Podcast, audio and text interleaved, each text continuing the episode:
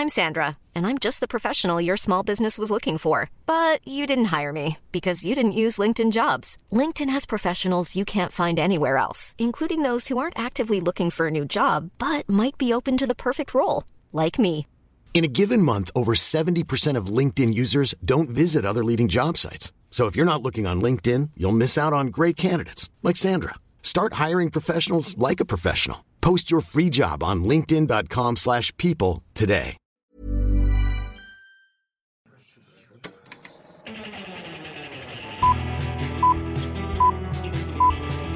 Saca el fanboy que tienes dentro. No tengas miedo de enojarte. Esto es el Club de los Amargados. Es lamentable reportar para todos esos fanáticos del legendario, mítico y actorazo Sean Connery, porque no vamos a hablar de él en el programa. Ya que Sergio Uh, que la cree que no es chingada. demasiado importante que se haya muerto. Claro que no. Pinche Héctor. Ok, para dejarlo en claro, es cada, antes de cada programa, Héctor y yo estamos viendo de qué hablar. ¿Qué y Héctor dice, oye, no hablamos de Sean Connery. Y le dije, pues... No, no, no, O sea, no, no, no me dijiste por- nada, por lo- te quedaste general- callado y, y dijiste... "Mm, O sea, es que por lo general, cuando muere una celebridad o un actor, no lo mencionamos a menos de que sea algo de que no mames, como pasó con Kobe o como cuando pasó con este. Ay, te lo dije ahorita. Eh, pues sí, ahorita me dijiste. No es como Chadwick Chadwick Boseman. Boseman. No es como Chadwick Boseman.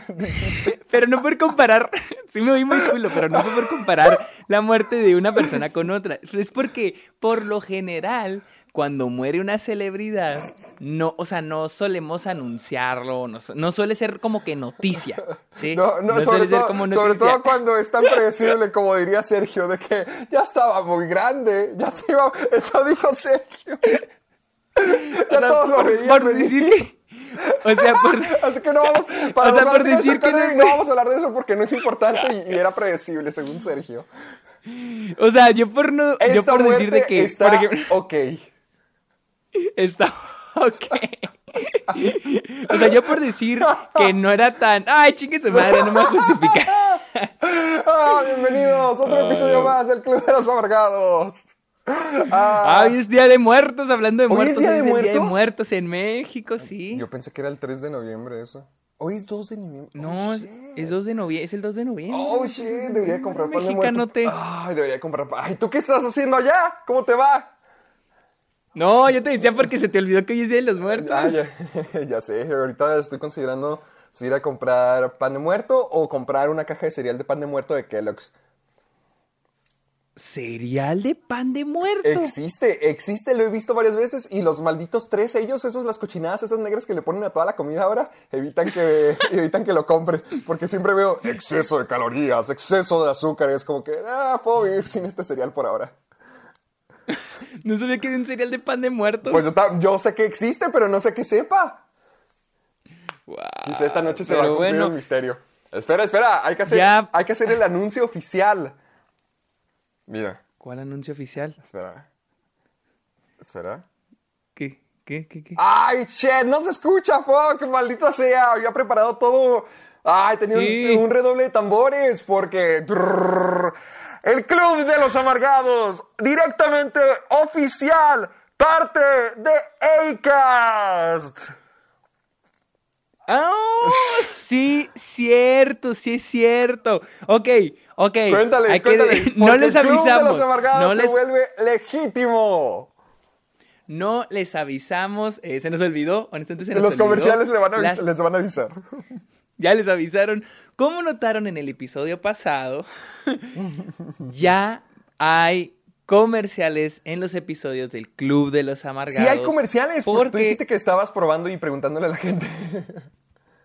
Pues yo pensé que no iba a haber, porque incluso yo me puse a escucharlo, pero ya después empecé a ver publicaciones de que ¿qué se escucha aquí? o por qué sale Diego Luna en el Club de los Oh, Amargados. oh, buenos invitados, buenos y era, invitados. era, una- era un anuncio de pan y circo. ¡Oh, Este, fuck! ¡Increíble! entonces, ok, para que los que no sepan, ¡Wow! Héctor y yo, ok, cuando Yo hacemos Estoy un muy post- impresionado de que nuestro programa tenga comerciales de pan y circo. Ya sé. Cuando hacemos un podcast, cuando hacemos, ok, cuando se hace un podcast, tienen que ir a un host.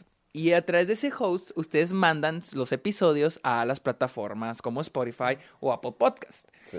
Um, ahora nosotros nos cambiamos a un nuevo, a un nuevo ah, host Ajá, un nuevo que ahora nos ofrece, a un nuevo servidor, exacto, que ahora nos ofrece poner comerciales y así poder pagar el costo del host, porque sí, Pero lo todos estos, o sea, sería ¿cómo? como un- que somos parte de una network de podcast ahora. Sí, algo así, algo así, pero también esta va a ser la nueva forma de subir los podcasts. Y pues sí, los hosts sí cuestan. Y por todo el año y garrita que llevábamos haciendo este podcast, hemos estado pagando una mensualidad. Y, y por eso y ahora ya vamos a los poder. episodios también. Ah, sí, porque también el, el host anterior solo nos dejaba subir eh, cuatro, creo que 400 megabytes al mes. O sea, y si nos pasábamos de eso, teníamos que borrar que quitar episodios. por eso, eso, fue lo que. nunca se quedaban nuestros episodios, siempre teníamos que estar borrándolos. Sí, al principio por eso los tuvimos que borrar. No es el episodio 2, creo que el 4 y 5 tampoco están. Y fue por eso, porque el host anterior solo nos dejaba meter 400 megas. Ya después empecé a... Yo, yo soy el que lo sube y edita, entonces ya empecé, su- supe cómo moverle, pero pues tenía que bajarle la calidad a los, a los podcasts para que pesaran menos. Y ahora ya este nuevo host nos ofrece más este... Primero que nada es ilimitado cuánto podemos subir, así que podemos Ya van a estar subir- disponibles ya- todos los programas. Sí, voy a ver, de hecho voy a ver si puedo subir el episodio 2, 4 Ah, y 5, resubir los perdidos para tener toda la saga de los Sí. amargados. Sí, voy a ver si los puedo subir porque pues es- o- o tengo todos los, historia, episodios historia. en mi en mi Sí, en eso mi siempre me ha sorprendido que Sergio tiene subir. todos los episodios todavía en la laptop y también en los documentos de Google Drive. Y Eso bien es organizaditos, Hijo, bien eso sí me sorprende, organizaditos. me sorprende. Sí, sí, entonces voy a ver la manera de subirlos. Este, y pues también ya va a haber este anuncios. Creo que el modo en que se van a poner los anuncios es uno al inicio, no sé si antes del episodio, uno al final y uno en algún momento en medio. Van a ser, creo que, creo que son tres. Entonces, Qué hermoso. este, Señores, somos oficiales. Al fin somos parte más oficiales que, an- que antes. Antes no éramos nada oficiales. O sea, ahorita piénsalo. Lo que, lo que comenzó con.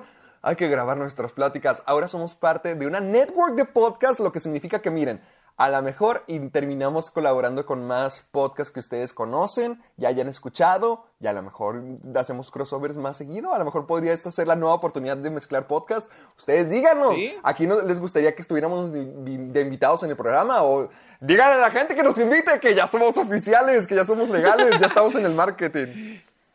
Que ya somos más legit que antes. Ya somos legit, ya somos legit. O sea, ya Sergio y yo finalmente vamos a tener un salario. Al fin vamos a ganar dinero por hablar de nuestras pláticas de que tanto nos Cinco encanta. pesos al mes. Cinco pesitos hermosos, solamente por hablar lo que siempre hacíamos en el sillón de la casa de Sergio. Así que se- se- estamos Oye, viviendo el mínimo, sueño. ya mínimo vamos, ya mínimo vamos a poder pagar el host, porque antes, ajá. antes pues no ganábamos nada de dinero y teníamos que pagar, creo que eran 20 dólares al mes, Sí. entonces ya ahora ya al mínimo Ya vamos a poder cubrir los- el presupuesto del programa. Así es, así es, este... Oye, quién sabe, quién sabe, a lo mejor y eso significa para un futuro, a lo mejor con el, con el nuevo presupuesto vamos a comprarnos micrófonos y, subir al siguiente Oh, sí, nivel. y audífonos. Una máquina, a, tal, a lo mejor tener a pagarle a Luisa finalmente de que esté como sidekick, como en los talk shows. Ah, sí, se le puede, se le puede pagar a Luisa también con ese, esos cinco pesitos. Espera, y algo, Héctor no sabe lo siguiente. ¿Qué? Héctor no sea. sabe lo siguiente, apenas se lo va- le voy a mandar. Shit. Este, eh, durante Halloween, en el grupo de Facebook, hicieron un concurso de disfraces y de calaveritas. Ay, te los voy a mandar, te voy a mandar a los tres ganadores, güey. A. Están buenísimos. Mira, ese fue el, el tercer lugar. ¿Me vas a mandar ¿sí? los disfraces también? Sí, sí, sí, pues, ¡Oh! son disfrazados, A güey. ver, a ver, a ver, pásalo. Mira, este es Fer- Fernando Mideros. Ahí te va el primer disfraz. Está muy bueno. Está- están muy buenos, neta. Está de que qué pedo. Ah, caray, Ese es uno. ¿De sombrerero loco? Eh, es el sombrero loco. Ese es Fernando Mideros. El siguiente Ese sombrero. A ver, a ver. es Iván Pimentel. Espera, espera, ¿es- Ok, ¿es nuestra ¿quién- audiencia? ¿Quién? Sí, nuestra ¡Ay, audiencia. de verdad! ¡Hala! No sabía que nos Sí. siguen. Con que así nos escuchan. Es- eh, ¿de Guau, qué- qué ok, ¿qui- ¿Quién es este personaje en Los Simpson? ¿Cómo? ¿Quién es? ¿Quién es este? Es ¿Quién Barney. Es? que yo no. Ah, es Barney. Oh, ok, ok, ok, ok, ok. Es, Ah, ese vale, espera, buenísimo. Descríbelo para la gente que, que nos está escuchando. Pues, oh, descríbelo tú, es que yo no sé quién es el personaje. ah, ok, o sea, yo ok, casi ok. no he visto Los Simpson. Es, es Barney vestido de March. Y el sujeto quien le está cosplayando literalmente parece Barney vestido de March. Así que lo hizo muy bien. Bueno, ese es Iván Pimentel. Y el primer lugar, ese Oh. estuvo muy creativo. A ver, Este es Iván García. Iván García. Ese fue. Dijo que no había presupuesto. ¡Ah! Y eso fue lo que. lo que. No, has hecho una buenísimo. Estuvo buenísimo. Ok. Este, el, el disfraz de, de Iván, padre. pues. ¿Cómo lo dirías? O sea, Ah, ah, ¿cómo lo escribí? Ah, ok, ok, ok. eh. o sea, es el hombre ¿es invisible. invisible. Es el hombre invisible. Sí, o sea, es que sí es el hombre invisible, o sea, na- pero pues está, hay nada más unos lentes ahí. No sé si- no sé si súper se echó- creativo, eso estuvo buenísimo. No sé si. es- ay, no sé si son. Y no sé si es un hilo o si se echó una cobija encima y, y es un chroma key. No, es un. ¿Es un Photoshop? Ah, no, se me Es hace que que sí. es un en la hilo. silla hay como que una línea. En la silla hay una línea. Sí, sí, sí, sí. Creo que es más fácil hacerlo con hilos que hacer chroma key, o sea, hacerlo en Photoshop. Yo creo que es más fácil hacerlo con hilos. Pero bueno, ahí va. Espera, y todavía hay uno más. Espérate, esta no, no es, no es un disfraz, pero es una calaverita. A Y está, te la voy a leer. A ver, es a ver. de Brandon Fraga, ¿ok? Es de Brandon Fraga, te la voy a leer. Aquí se las voy a leer. Está, la calaverita. está buenísima. Dile. Ahí te va. Estaban los amargados grabando su programa, mientras por la puerta estaba entrando una dama. Era la muerte quien buscaba a Héctor, ya que a él le había pedido un favor. La muerte venía por su alma, mientras que Sergio pedía la calma. Sergio, asustado, le propuso un trato. La muerte aceptó y los hizo firmar un contrato. Una trivia de cine la muerte propuso. Sergio aceptó un tanto confuso. La muerte comenzó con la trivia. Sergio contestó bien y eso lo alivia. Sergio se encontraba preocupado, por lo que la muerte le había preguntado. La película favorita de Héctor, él tenía que nombrar. Sergio, confundido, no sabía cuál nombrar. Sergio contestó que era un musical, pero no sabía si era la principal. La muerte sorprendida dijo que sí. Entonces la trivia amargada había llegado a su fin. La muerte los dejó en paz, vi- eh, viendo que Sergio en, la- en las trivias era muy capaz. Sergio, el alma de Héctor, salvó. Lamentablemente, el podcast a tiempo no llegó. Estuvo buenísima, estuvo buenísima. Está increíble. mames. Nos hicieron una calaverita. ¡Qué padre! ¡Wow! Está Sí, muy, e- muy, esos muy fueron los ganadores del concurso de Halloween del grupo. Es- Muy realista. la calaverita Tú- está tú- tú- tú la, la La calaverita está está muy realista el PEX. Ay, ay. O sea, yo debía haber sido el, el otro. O sea, te debiste haber hecho la trivia. el yo. Yo debí haber salvado tu alma. Todos se acuerdan de lo que ocurrió en, en ese episodio. Lo que sí es muy realista es que el, el- el podcast no llegó a tiempo. Como, todo lo- como todas las semanas. Como cada semana. No, Ay, pero estuvo de- de- buenísimo. de así hecho, que felicidades. ah, sí, amigos. no, felicidades. Está buenísimo. Ahorita que lo mencionas también, quisiera darle las gracias a los que hacen los videos de los memes. ¡Oh, sí! Sí, como sí, comenzamos sí, esta semana agradeciéndole a todos los fans, porque primero que nada esa calaverita y los disfraces están increíbles, pero también Sergio me compartió el video de memes que nos están haciendo. Sí, eh, uno fue el que, el que ganó. El ganó el concurso de memes, concurso de- el concurso de memes. Y hubo otro, otro nuevo que nos pusieron en Twitter. eh, ¿De qué era? ¿De qué era? ¿De qué momento era? El de. El, um, Ay. el de... ay, eh, El del concurso de memes era el de la trivia. Era el de la ah, trivia. Y, y el otro... El de la película favorita. Y, y el otro era de. Ah, el de Me enojándote con que- Luisa. Ah, sí, sí me acuerdo. Está buenísimo, Sí, está buenísimo. Para la gente que no los haya visto, los, la comunidad o a un miembro de la audiencia del Club de los Amargados nos mandó un video de un segmento del programa de cuando hicimos la trivia con Luisa y también cuando Sergio nos cuenta la historia de cuando se enojó con Luisa. Entonces, Sí. e- esos dos segmentos los agarró y los animó. Bueno, no los animó, pero puso memes contando todo, toda la historia. O sea, como un segmento de cinco minutos lleno de memes de acuerdo a lo que estábamos diciendo. Buenísimo. Fue lo mejor de toda mi neta. semana. En serio, buenísimo. Me encantaría ver más de esos y hacer toda una compilación de momentos amargados. En serio, se sintió muy padre y me imaginé un poquito de cómo se debe sentir escuchar al programa, porque es muy diferente hacerlo a escucharlo. Así que sí se me Sí, quedó como que, escucharlo. chet, chet, eso es lo que somos. Yo, yo también. E- Exactamente, yo estaba de que, ay, así, así nos Así nos vemos. así nos ven ellos. Bueno, ya, con, mismo. con este concurso de disfraces ya nos dimos cuenta de que todos están igual. Sí, ya sé, ya sé, pero... y, y ya que pasó Halloween, Héctor, ¿qué viste? ¿Qué, qué, qué hiciste? ¿Qué hiciste en Ah, A ver, Halloween? déjame, ¿Qué hiciste en ver, déjame Halloween? agarrar mi celular porque lo anoté todo en Letterboxd. No, yo nomás vi películas, películas Más y o menos. películas. todo Más o menos, porque. Ay, ¿qué, ¿qué vi ese día? Algo estaba ocupado haciendo. No sé si fue el día donde subí mi video de The Craft. O, sí, es el día que subí mi video de Craft y ese mismo día grabé el video de Estación Zombie. Así que estuve trabajando la mayoría del día. Y en la noche es cuando ya me puse a ver películas.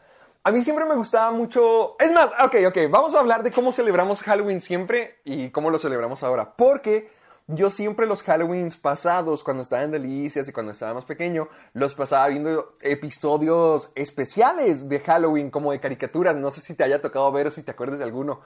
Como. Ah, oh, sí, sí, sí, sí. Por claro. ejemplo, yo veía los de Billy Mandy. Me acuerdo mucho de el de la película Contra el Coco. eh, Uno que me gustaba demasiado era el del Jinete sin Cabeza, el de Jack O'Lantern. O sea, cositas así, caricaturas que veíamos y que sus especiales de Halloween. No sé si te acuerdas de alguno.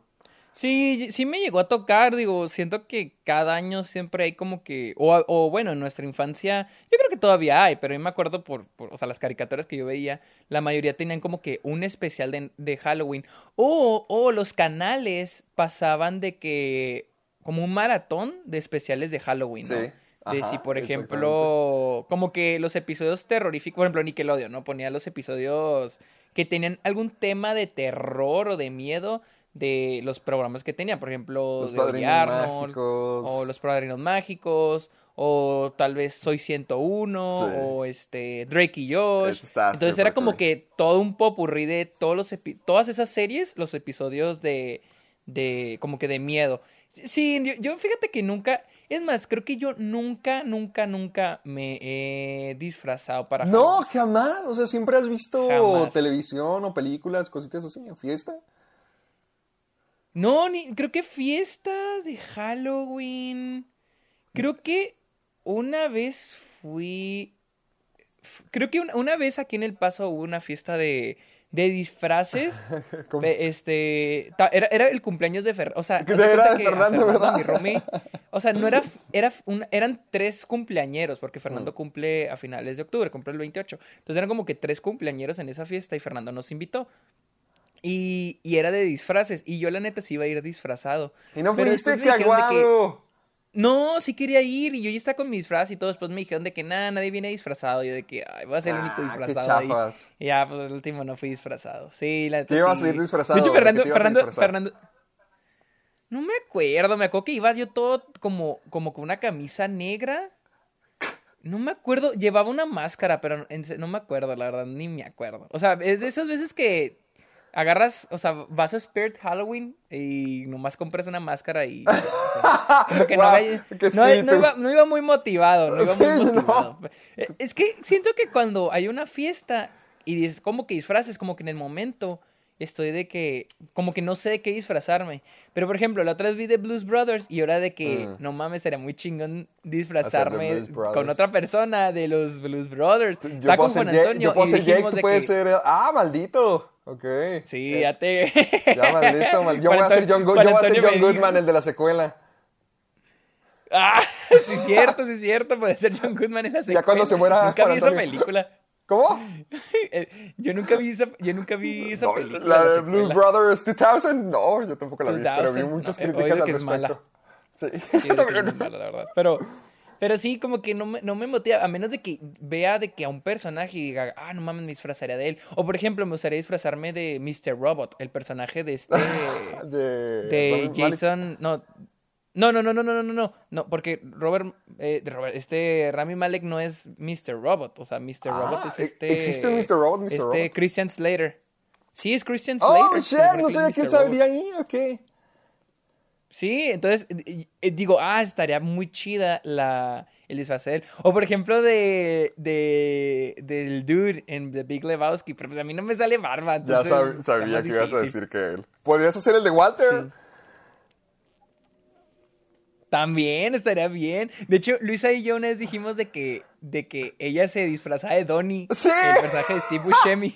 Sí. Y yo me disfrazaba de, de este, del personaje de John Goodman en Big Lebowski. Sí queda, sí queda. Deberían de haberlo hecho para el próximo Halloween. Shut the fuck up, Donnie. sí, dile a Luisa toda la noche. Pero sí, te digo, pero en esa vez como que no estaba como que muy motivado. Mm, lástima. Bueno, yo. Bueno, ¿y tú qué qué la- películas La viste? forma en que yo eh, celebré Halloween esta vez fue con las siguientes películas. En la- bueno, además de haber. Ver. Es que yo tuve toda una semana de Halloween porque en preparación para varias entrevistas que tuve, eh, más para varias, varios trabajos, tuve que ver varias películas de terror. Entre ellas. Tuve que ver la de las brujas, para empezar, la de Anne Hathaway. La vi desde el, el 27, o sea, desde el 27 yo ya estaba con mi Halloween, porque mira, vi The Witches. Continuando el terror, vi The Craft. Luego, la original. Luego continué con The Craft Legacy, la nueva que acaba de salir. Vi Península. Luego tengo dos, dos wildcards porque vi las tres muertes de Maricel Escobedo, ese es terror de la vida real. Luego vi La La Land y ese es terror de mi vida amorosa.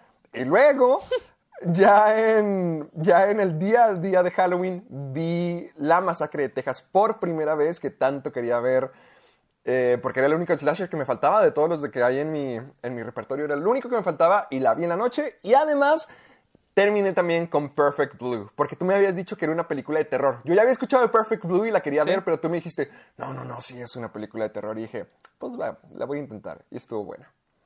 Vi sí todo- está muy buena. todas esas películas para celebrar Halloween. Y de las tres películas que se estrenaron esta semana, ni una sola buena. Neta, te iba, apenas te iba a preguntar qué tal de The Witch. La, De- de las brujas, las de Anna Hathaway. Sí. Sí. Ah, eh, la mejor de las tres, pero las tres eran malas cada vez. Íbamos de bajada, porque The Witches ah, le di un 6. Honestamente no me gustó mucho. Y la peor parte era Anna Hathaway. O sea, que, que Anna Hathaway ¿Por- sea la parte más terrible. Su actuación es malísima, Sergio. Es malísima, malísima. Como la gran bruja. Ay, está muy exagerada. Los, para empezar, los efectos de Robert Zemeckis ya me están causando cierta confusión porque desde Marte necesita mamás, el Expreso Polar, todo eso como que ha tenido una visión de efectos especiales muy rara. Y la visión aquí de los brujas es falsísima, se ve como CGI de película del 2005 y eso hace todavía menos convincente la actuación de Anna Hathaway. O sea, es muy, muy exagerada con su acento, alarga las palabras y las baja y las modula y a veces explota y hace, es verla exagerar por una hora y media más o menos. Ay. Y, y luego, ¿cuáles otras dos viste? The Craft. The Craft y- Legacy. Haz de cuenta, vi The Craft, la original, y la verdad es que me gustó muchísimo. Y se me hizo la película más anticuada de todos los tiempos. Porque es del 1996 y la música que escuchan, tan noventera, la moda del delineador. Ay, en serio, se- me encantó. O sea, me encantó, pero se siente muy anticuada. Y, pero me gustó mucho porque al final de cuentas es la historia de corrupción. Pero ¿cómo ponerlo? No de chicas queriendo vengarse, sino de chicas y su propia ambición. Porque realmente la búsqueda de ser brujas de estas mujeres se corrompen y se vuelven algo muy distinto cuando se supone que representaban una hermandad. Y me gustó mucho, mucho, mucho eso.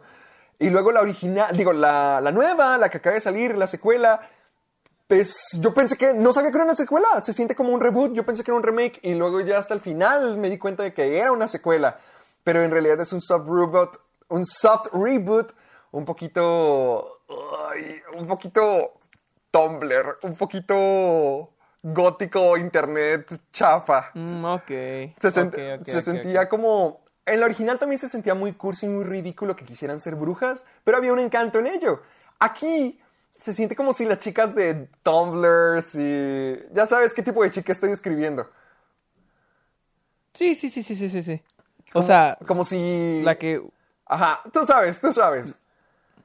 al- al- o sea, ¿te refieres a algo así como, como la niña de 8th grade? Así, Ándale, tipo, algo, que como cuando Keila, está- como Keila de 8th grade, alguien, algo así como una manera muy ñoña. O sea, se ve muy ñoño, se ve muy, muy soso, pero se ve divertido al mismo tiempo. Solamente que aquí sí se siente un poquito ay, exagerado. Sobre todo el O sea, grupo de las como niñas. que...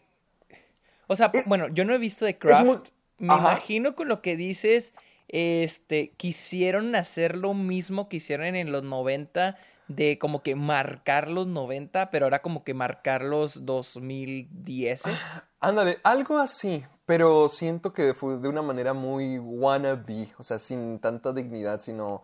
Porque... Sin tanta dignidad, Sí, es que... culo. es que la verdad, porque en la película original, te digo, también se sentía ñoño, pero se sentía con propósito, se sentía como están haciendo esto y les funciona, o sea, se entregaban a la magia, cambiaba su vida, la mejoraba, les cambiaba todo, o sea, veías cómo su vida mejoraba y era bastante fea. Una era atacada racialmente, otra era basura de tráiler, otra tenía quemaduras por todo el cuerpo, o sea, tenía las cicatrices. Y sus vidas comienzan a mejorar y ves cómo cambian y realmente sientes que tiene un propósito esta magia y le empiezas a, a valorar no solamente por que se vea ridículo, sino porque dices, holy shit, esto sí funciona. Y aquí a diferencia, las chicas solamente hacen magia porque, hey, es genial, es radical, somos brujas, jejeje. O sea, no, no, no tienen nada de personaje, no, no tienen absolutamente nada, nada, nada de personaje más allá de la principal. Y, y las demás son muy exageradas y exageran mucho con el tono de, ups, somos jóvenes, X, somos chavos, tenemos magia y bruja. YOLO. YOLO, uh, o sea, exageran demasiado con eso. La, la magia aquí no tiene propósito alguno más que ser material de montaje. Y ya. ¿Y, y cuál fue la tercera... Ah, la península. ter- tercera película. que- Península. ¿Te Ah, acuerdas de Estación sí, Zombie de Tren a. Busan? Sí, yo, yo pensé que había salido hace meses. O sea, No, hace meses acuérdate, es cine. más, acuérdate que hablamos del tráiler en el programa. Sí, sí, sí. Y me di cuenta que a las pocas semanas salió en cines. Acá en, acá en Estados Unidos. Sí, sí. Que era todavía cuando era pandemia. En cuanto empezaron a abrir poquitos cines, se estrenó Península. Oh, y pues, sé que en México, acorde. en cuanto se abrieron los primeros cines, también empezó a estrenarse Península en México. No, Y Península se estrenó, se estrenó este fin de semana. ¿En, México? ¿En serio? Yo pensé que llevaba rato en haberse estrenado. no, no, Península se acaba de estrenar este fin de semana. Por eso la vi. Oh, wow. Ajá, ajá. Y, y yo, sé, ya sabía, yo me, me acabo de dar cuenta que ya se había estrenado hace mucho tiempo en Estados Unidos porque Oh, creo que sí, sí, cierto. recuperó el presupuesto. Creo que costó 16 millones y recuperó 32. O sea, como que ahí la va haciendo. Pero Muy a fuerzas. eh, muy a fuerzas. Y, ¡ah! yo, eh, es más, ¿tú- ¿tuviste Tren la primera? Sí, sí la vi. A mí me gustó mucho esa película porque sí, los efectos se pueden poner falsos, las hordas de zombie pueden ser muy extremas, pero maldita sea, era una película en su núcleo de reconciliación familiar. Era una muy estresante, muy apretada, muy asfixiante, porque estaban en un tren, o sea, no podían ir a ninguna otra parte, estaban encerrados en los vagones de un tren y eso hace toda la dinámica de la película. Y además, estos personajes eran gente normal que quería ser el héroe para salvar a su familia. Por ejemplo, el papá, el esposo, el, el chico que quiere salvar a su- con su equipo de béisbol. Todo eso eran héroes del día a día para salvar la situación. Y era una película que terminaba siendo muy emocional y muy efectiva. Y aquí, te- no sé si te acuerdas de que vimos el tráiler y te dije, holy shit, estos son todos los clichés del mundo de acción genérico. Y así fue, Sergio. Fue Sí, sí me acuerdo. ¿Sí? exactamente eso. Yo esperaba que me equivocara. No. No. Fue lo que vimos en el tráiler hace quién sabe cuántas semanas. Exactamente. peor, ¿no? Peor. Peor. La peor. Una de las Sí, peores películas que he visto en el año. No, no, no. Es más, ¿te acuerdas cómo se acaba la primera película?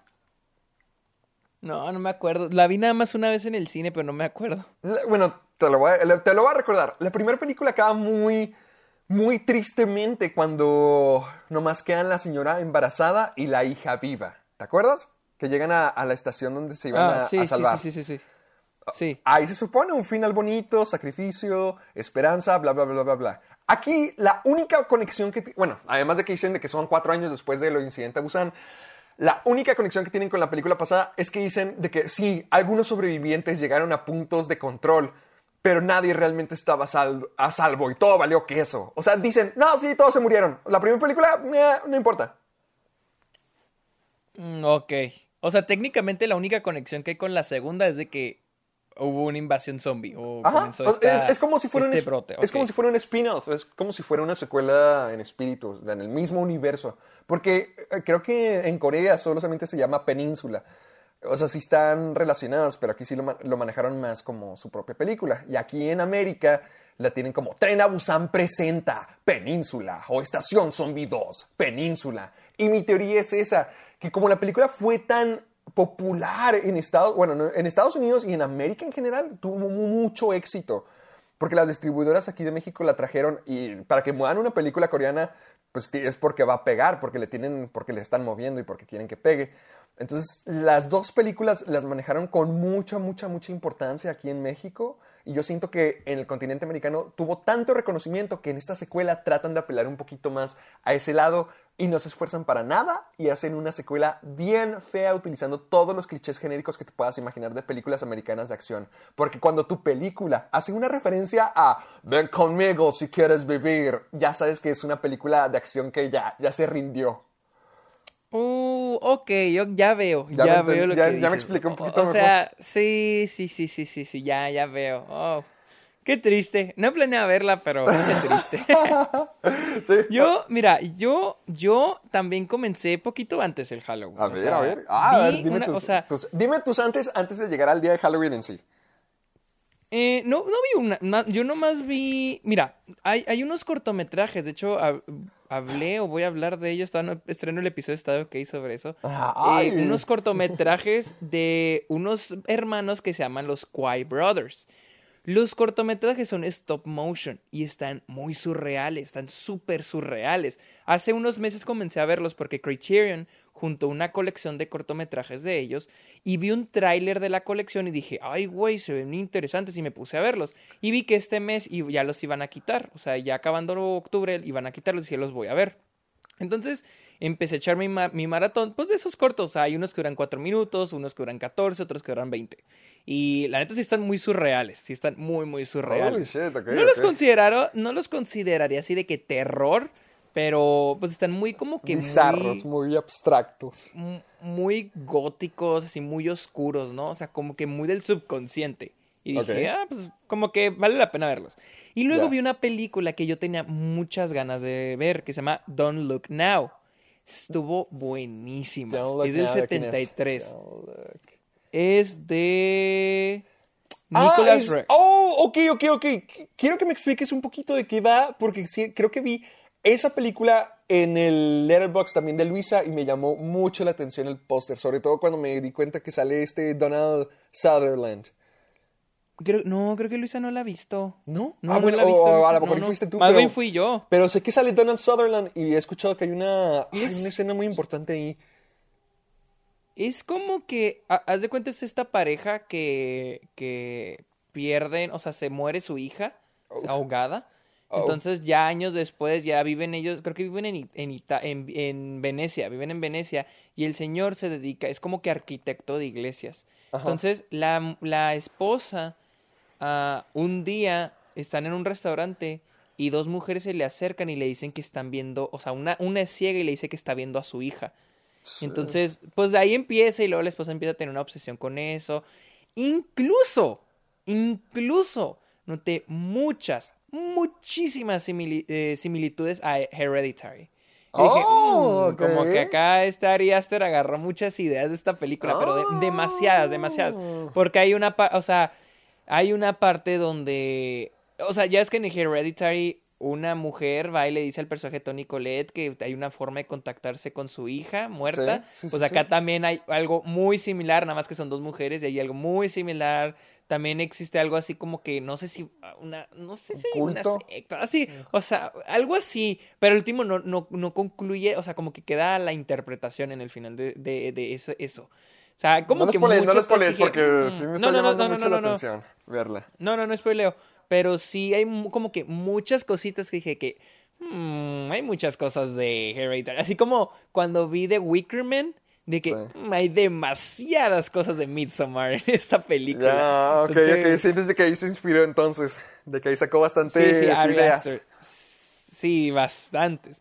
Y luego, bueno, y en Halloween vi también The Texas Chainsaw Massacre. Ah, ok, ok. Yo no soy- Vamos los, los dos discutamos de esta película. Quiero saber qué opinas tú. Ok. Porque vi- los A dos vimos de esta película para. Halloween. A mí me gustó bastante, o sea, yo creo que sí es mi película. No soy muy de slashers, casi no me gustan los slashers porque es solo de que poner a un grupo de personas en una situación en las que van a ser asesinadas y ya.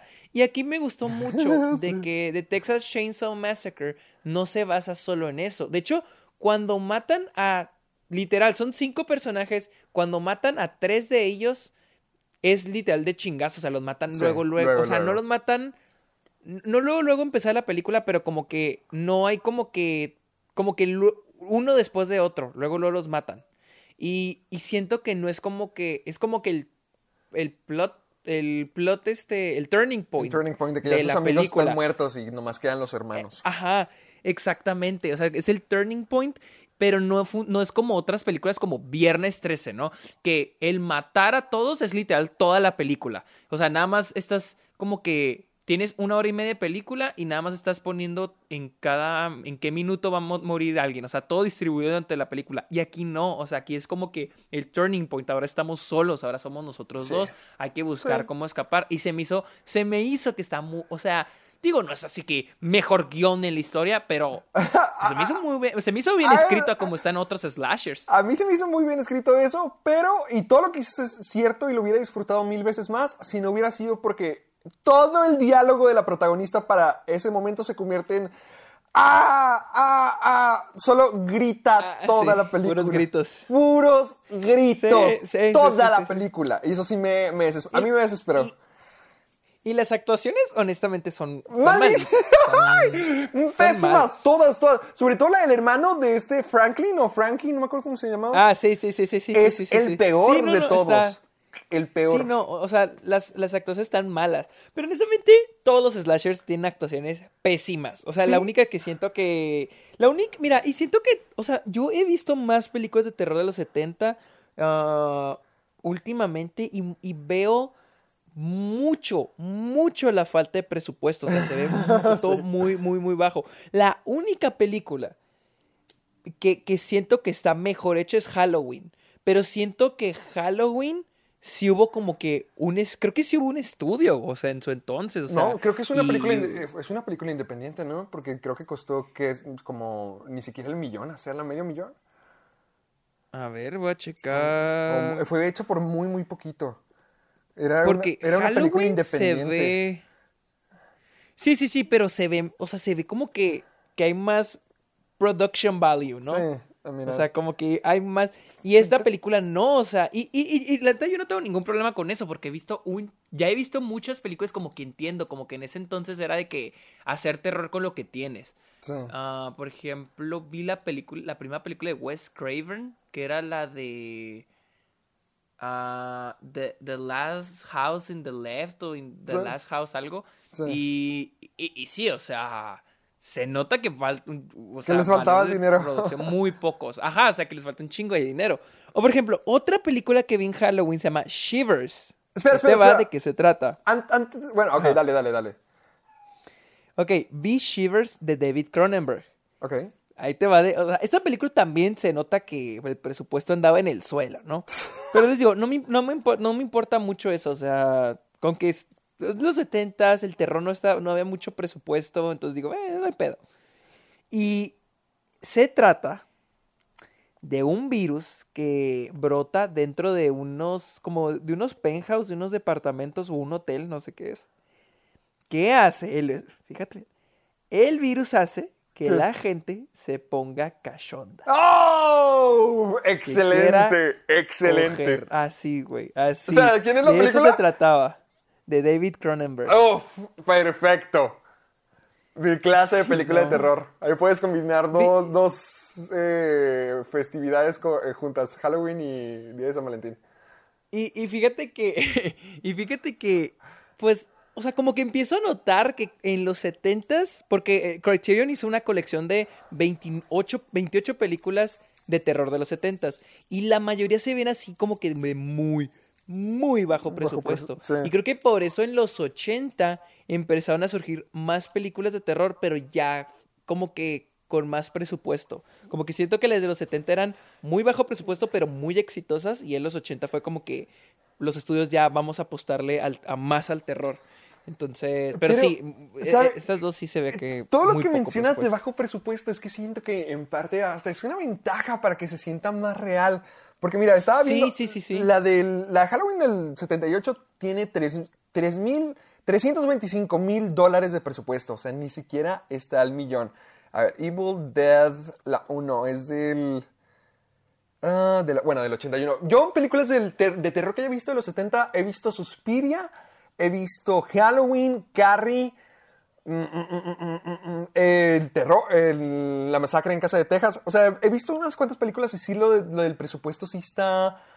Lo del presupuesto está muy bajo, definitivamente lo puedes notar, pero le da una autenticidad más a la película Sí. y hasta hace que se vuelvan más creativos. Porque, por ejemplo, con, con Evil Dead, que tiene el mismo presupuesto de Halloween, de 350 mil dólares, todo eso se fue en maquillaje y en efectos especiales y por eso Evil Dead terminó siendo tan tan exitosa por los efectos prácticos de terror y cómo se lograban. Y es que se sentían ahí, se sentían presentes. Es lo que hablábamos de The Thing hace unas cuantas semanas, de que la original, pues sí, pues, puedes ver que son efectos prácticos, pero son efectos prácticos muy bien hechos que son reales, o sea, están ahí, puedes tocar no, aunque no sean de lo más convincente siempre, están ahí, son algo tangible y lo hacen más creíble todo. Por ejemplo, a diferencia de la, la cosa del 2011 o incluso algo tan reciente como Estación Zombie, donde pueden buscar ser creativos y ambiciosos con su terror, pero todo depende de cómo utilices tu presupuesto, porque, por ejemplo, ahorita que utilizan mucho CGI, como por Estación Zombie, se termina viendo muy, muy falso, pero aunque sea bajo el presupuesto, si son muy creativos, sobre todo con cómo hacer horror, puede resultar una película muy, muy escalofriante. Sobre todo el género se presta mucho para que funcione con poquito dinero. Sí, y les digo, yo no soy, yo no soy muy fan de, de los slashers, pero sí me gustó. Y la última película que vi, Angst. Me la recomendó, ¡Oh! literal ese mismo día me lo recomendó un amigo de Nueva York, me dijo, ve Angst. Y me dijo, "M- me, me disculpo por adelantado. Yo ¿De de qué que, trata? no mames, que me Fuck. acabas de... Porque vi que la viste y se me antojó, casi la veía, pero quería saber de qué se trataba. es sobre un psicópata que sale de prisión y empieza a contar, a través de a- a- narradas, eh, a través de narración, empieza a contar como que sus fantasías. Ahí la voy a dejar. O sea, está qué pedo. O sea, es del 87, creo. Y de hecho está basada en una historia real. No te dice, el- no, no, no, ¿No te dice el- la película que es basada en una historia real, pero en IMDb, en, en los, en la trivia, vi que está basada en un psicópata de Austria. Entonces, sí, sí está... ¿Qué pedo? O sea, sí me quedé, sí me sacó un pedo esa película. O sea, sí está muy, muy buena. O Yo creo que sí es una de la las mejores películas de terror que he perturbadora. visto. Es que es más terror psicológico, pero. O sea, es que sí está medio pesada. Eh, Le estaba platicando a Luis y me dijo que si era como irreversible. Y le dije que. Ah, que no sé si es como irreversible. O sea. Es que No sé, es que sí está muy pesada la película, sí está medio pesada. Y te digo, es este güey que está contando sus fantasías. Ah, y ahí lo voy a dejar, porque la neta, yo la vi así en blanco, o sea, en blancote. Oh, o sea, a mí me gusta ver las películas en blanco, o sea, sin saber de qué se trata. Por ejemplo, Shivers, la de David Cormack, también la vi sin saber qué pedo. Y, y no, casi no me gustó, pero, eh, pero es como que, ah, qué cagada película, está, está cagada de ver, o sea. Y, y esta no, esta sí fue que qué pedo, no mames, qué buena película. Ok, a ver, yo te voy a compartir lo que yo vi en mi Halloween, porque todavía me falta mencionar una. Porque ya hablamos de ah, la masacre de Texas, pero también vi Perfect Blue. Y para la gente que no la haya visto, cuenta la historia de esta Itala Pop que quiere dejar de ser un ídolo, que quiere convertirse en una actriz. Y es diferente la cultura en Japón respecto a las ídolos japonesas. Creo que alguna, creo que todos lo tenemos un poquito en el consciente de que sabemos que son adoradas, pero así hasta puntos extremos del fanatismo donde a veces no pueden tener ni siquiera pareja para poder mantener la ilusión hacia sus fanáticos. O sea, cositas así muy, muy radicales. Y esta chica básicamente quiere escapar de Sabina, no que esté atormentada ni nada, pero quiere algo nuevo, quiere una nueva carrera. Y digamos que sus fanáticos más apegados no, no reaccionan del todo bien. Y las expectativas de lo que debería de ser, de quién es, de cuál es su realidad y a dónde va, empiezan a ser cuestionadas por, por todo el mundo hasta que se convierte en un problema personal para sí misma. Y me pareció una muy buena película de terror. No me, no me encantó el final, no lo voy a decir, pero en general toda la película es una que desafía mucho las expectativas que la gente se genera respecto a ti. Y es muy, ah, muy parecido a lo que pienso con las celebridades ahorita, con los actores, de que, por ejemplo, vemos a famosos hacer cosas y queremos juzgarlos o queremos amarlos o idolatrarlos, pero realmente no sabemos quiénes son. Entonces es como que muy, muy respecto a esos temas de hasta dónde puede llegar nuestro fanatismo y hasta dónde puede llegar las expectativas que tenemos de nosotros en base a lo que los demás opinan de nosotros. Entonces sí está, sí está medio densa. Yo vi Perfect Blue hace como cuatro años. Yo estaba aquí en YouTube y me acuerdo que la vi en mi laptop. Este, pero me acuerdo que sí me gustó, pero no me acuerdo del final, la verdad. O sea, digo, como que, digo, como que veo tantas películas y lo hay unas que me gustan y lo ya como que ya. Sí, que, como que se desvanecen en no, mi mente. no puedes contener todo en la cabeza, tú, tienes que ir haciendo espacio para nuevas películas. Y lo que dices sobre las celebridades es cierto. Y eso que aquí en Estados Unidos, México, es más tranqui. Ah, en Asia está más cabrón, porque... Sí, sí, sí. Lo que te digo, se, No sé si te fijas, pero hay muchos... No, no, y aparte son explotados por sus representantes, por sus agentes. A mí me lo había platicado mi amiga que es de China, me había dicho que, que tenían mucho ese problema, y, más que era en Corea. En Corea, por ejemplo, si te fijas, cada semana hay una celebridad que se suicida, así de que, pues, ya sea cantante o actor o actriz, o sea, sí, pues pero porque son explotados. Yo tengo entendido de que hay hasta realities allá para convertirse en el siguiente ídolo pop y que muchos es entregar tu vida, o sea, es un contrato donde ya entregas tu vida, donde te van a decir cómo vestir, con quién salir, qué decir, o sea, todo eso lo entregas por, por ese estilo de vida y mucha gente no sabe para qué se apunta. Sí, sí, pero sí, sí, sí me acuerdo que me había gustado, pero te digo, hace poco vi la de Anatomy of a Murder con James Stewart y me, me acuerdo que acabo de que no mames, qué chingoncísima película. Y ahorita ni me, la otra vez vi y dije, ¿de qué se trataba esa película? y ya me puse a buscar de qué trataba y dije, ah, ya que ya me acordé. No, pero no, dije que no sí, mames. Definitivamente de Eso. Eh, Cuando empiezas a ver muchas películas, te lo que voy a... a ver, tú primero. tú primero. Vas, vas, vas, dilo tú, dilo tú. Ok, que, que suena chistoso, pero creo que tengo que dejar de ver menos películas para poder digerirlas. no, es que sí pasa de que... Eh, de, exactamente eso, digerirlas, como que las ves y sabes que está buena, pero no te das el tiempo de procesarla y como que se vuelve parte de ti, sino que es como lo que sigue, ¿qué, qué más? ¿Qué más? Sí, yo por eso ahorita con la de Angst estoy como que todos los días trato de pensar en ella para que no, para que no, porque digo, ya vi, Angst y ya vi una, un, un, documental en, en, Criterion que, que está muy bueno y sí está muy bueno, uh, pero digo, voy a tratar de estar recordando todos los días Angst para que, para que no se me olvide porque está muy buena y sí. Pero. Oye, no hemos, no hemos introducido este programa. decirte eso. Estaba viendo el, cuánto tiempo llevamos. Llevamos 51 minutos. Y no hemos 51 minutos. Oh, fuck. Hicimos todo el segmento. Oh, bueno, a ver. Esto es el Club de los Amargados. Ya saben, es un programa ahora oficial desde Acast eh, Network Podcast. Eh, uh. Donde hablamos de cine, de, de lo que vemos, de las recomendaciones, de las noticias, de las festividades, de, de todo lo que ustedes nos puedan preguntar y puedan inquirir del mundo del cine. Y con ustedes, el ya, el, el abusador, el enojado, el oficial. ¿Por él es abusador? Por eh, cuando atacaste a Luisa porque no te no se quería quedar a ver Harry Potter. Ay, seguí muy feo el abusador. ¿No viste la imagen que te pusieron literalmente así de abuso doméstico? Así ya te imagino. Ah, no. Él es la imagen que tiene de mí. El criminal Sergio Muñoz. Gracias. Ay, no te- no- no- no vine- yo no vine preparado para tu apodo. Yo, ta- yo tampoco Eh, estaba preparado, como les- puedes ver. Sí, no, sí, sí se notó. Eh, aquí yo les presento al, al, al odiador de películas de terror de 2020, Héctor Portillo. Gracias, gracias, Fue mi presentación más barata. No, pues como este programa, ya que somos oficiales. Tenemos poquitas noticias, no hay muchas. Ah, espera, ¿no quieres decir las Héctor- redes? Ah, eh, pues bueno. de- ¿dónde nos pueden en escuchar, Spotify. Sergio?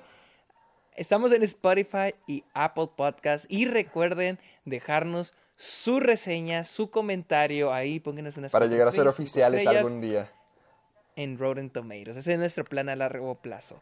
Así que, y, Y además, este, recuerda usar el utilicen el hashtag, soy hashtag. amargado.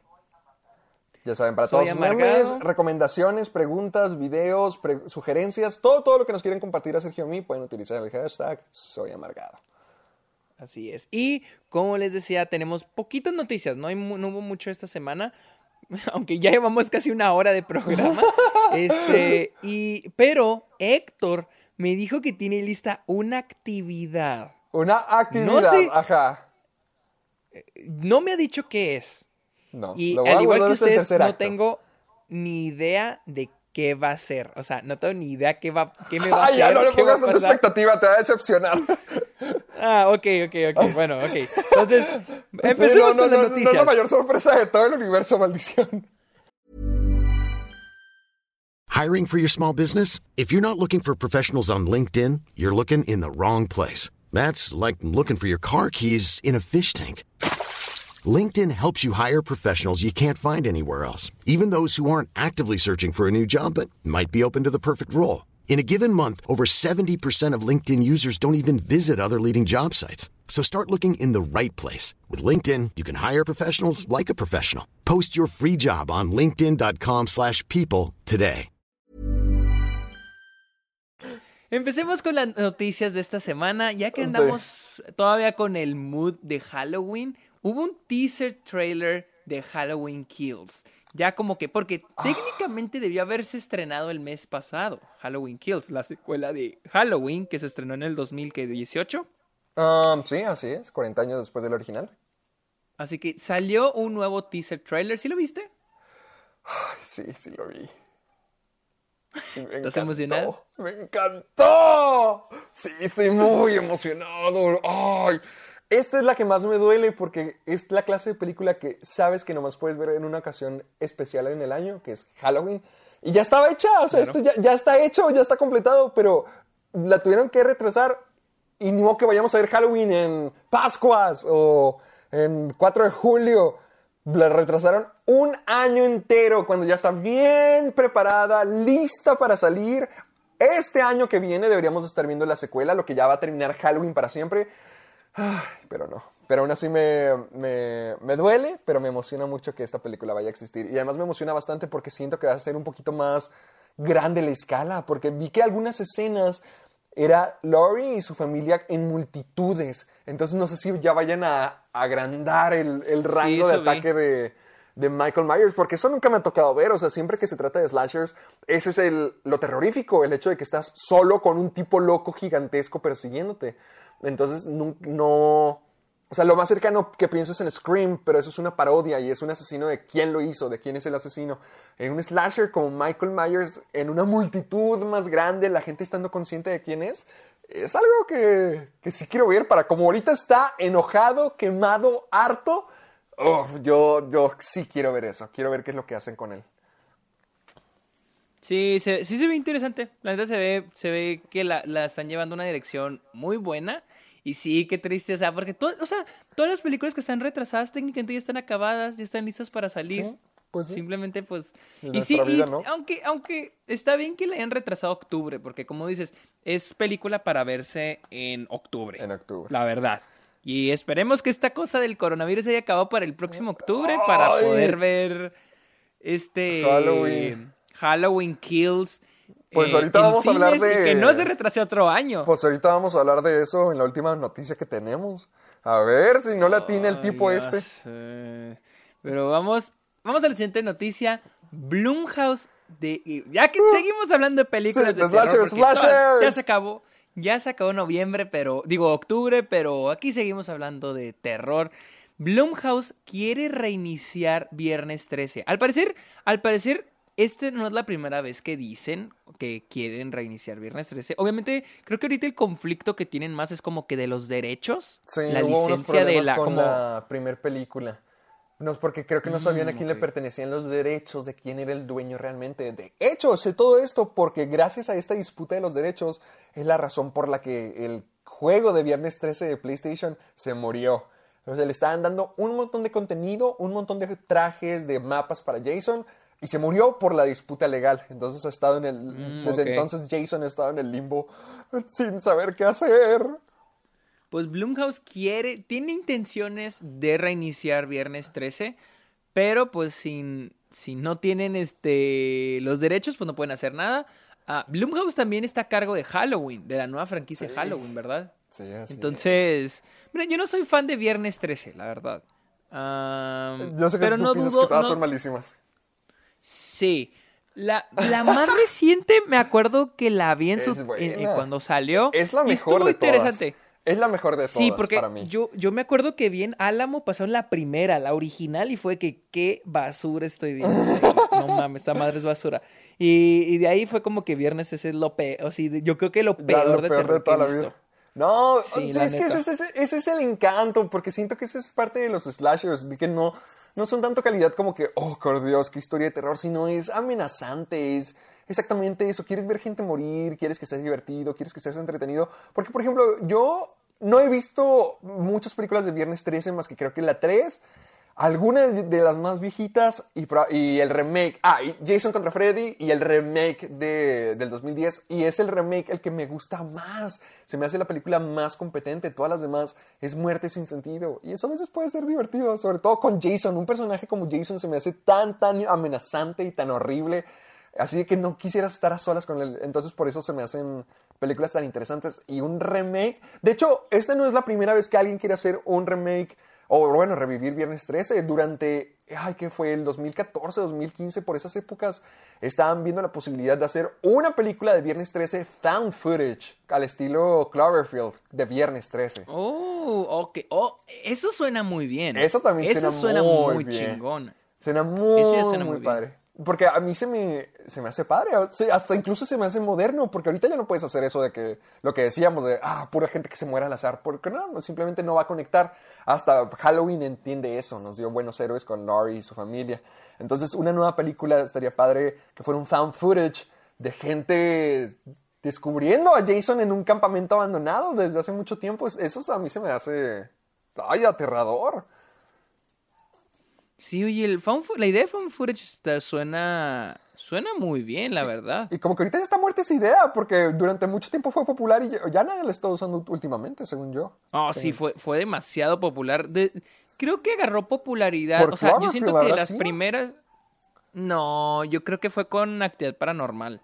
Porque, Ah, digo, el primer found footage, así, found footage popular fue La Bruja de Blair. Ah, Pero cierto, hubo como que, cierto, hay, como que un, hay como que un espacio de tiempo en el que de repente ya fue como que un chico, porque salió La Bruja de Blair y no fue como que luego luego empezó a hacerse popular los found footage. La Bruja de Blair fue muy popular en el 98, 99 que salió. 99. Pero no fue como que, no fue como que, ah, comenzaron los found footage. Sino creo que hasta actividad paranormal fue cuando ya inició esto de, de los found footage. Porque siento que a pesar de que Cloverfield, a ver, ¿qué fue primero? Cl- a ver, Cloverfield fue del 2008. Cloverfield es del 2007, 2007 se me hace. No, es 2000, es 2008 y, y Actividad Paranormal 2007, o sea, 2007, o sea, pa- Actividad Paranormal fue primero. Y siento que a pesar de que Cloverfield es este... ¿Fue primero que Cloverfield? Sí, salió en el 2007. Y siento que a pesar de que Cloverfield es found footage, no siento que es el tipo de found footage que se popularizó. Porque, porque siento que Cloverfield ya era algo más grande, o sea, era una ciudad, había un monstruo y así, ¿no? Y había muchos efectos especiales de por medio. Y siento que los que po- se popularizaron fueron los que eran más como que íntimos, ¿no? Found footage en la casa. Found footage, este, pues casi todos eran de que en casas, ¿no? De que encontraran en casas y era la familia y así, ¿no? Y eran muy bajo presupuesto. Entonces yo siento que esos fueron los que se popularizaron. Siento que uno nivel, de por Viernes ejemplo, 13 como con Con Chronicle, ¿te acuerdas de que también era found footage? Ah, sí, sí, sí, sí, también. Era found footage, el de Chronicle. Y no era de terror, pero- era, era de superhéroes. Uno, uno de Jason sí estaría muy bueno. Uno de viernes, ese eh, suena muy chingón. Pues sería algo similar que la bruja de Blair en un bosque, pero.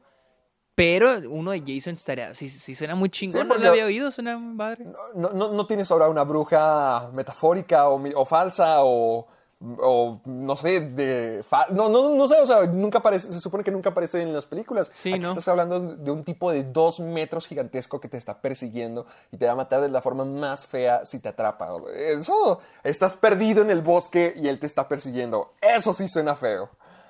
Sí, sí suena muy chido, la neta. Sí, sí, sí, la sería una película que vería, la verdad. Pero pues, pero pues eso se murió hace mucho tiempo. ya vale, sí, ya, ya vale a Sí, madre. de- Pero, sí. siguiente noticia, James Gunn casi, casi dirige una película de Superman. Esto, esto lo leí ah, durante la semana. Al parecer, una de las... O sea, creo que cuando lo corrieron, ya es la controversia que hubo con Suicide Squad. Sí, con Marvel. Ah, eh, sí, con Marvel. eh, ya andaba en pláticas.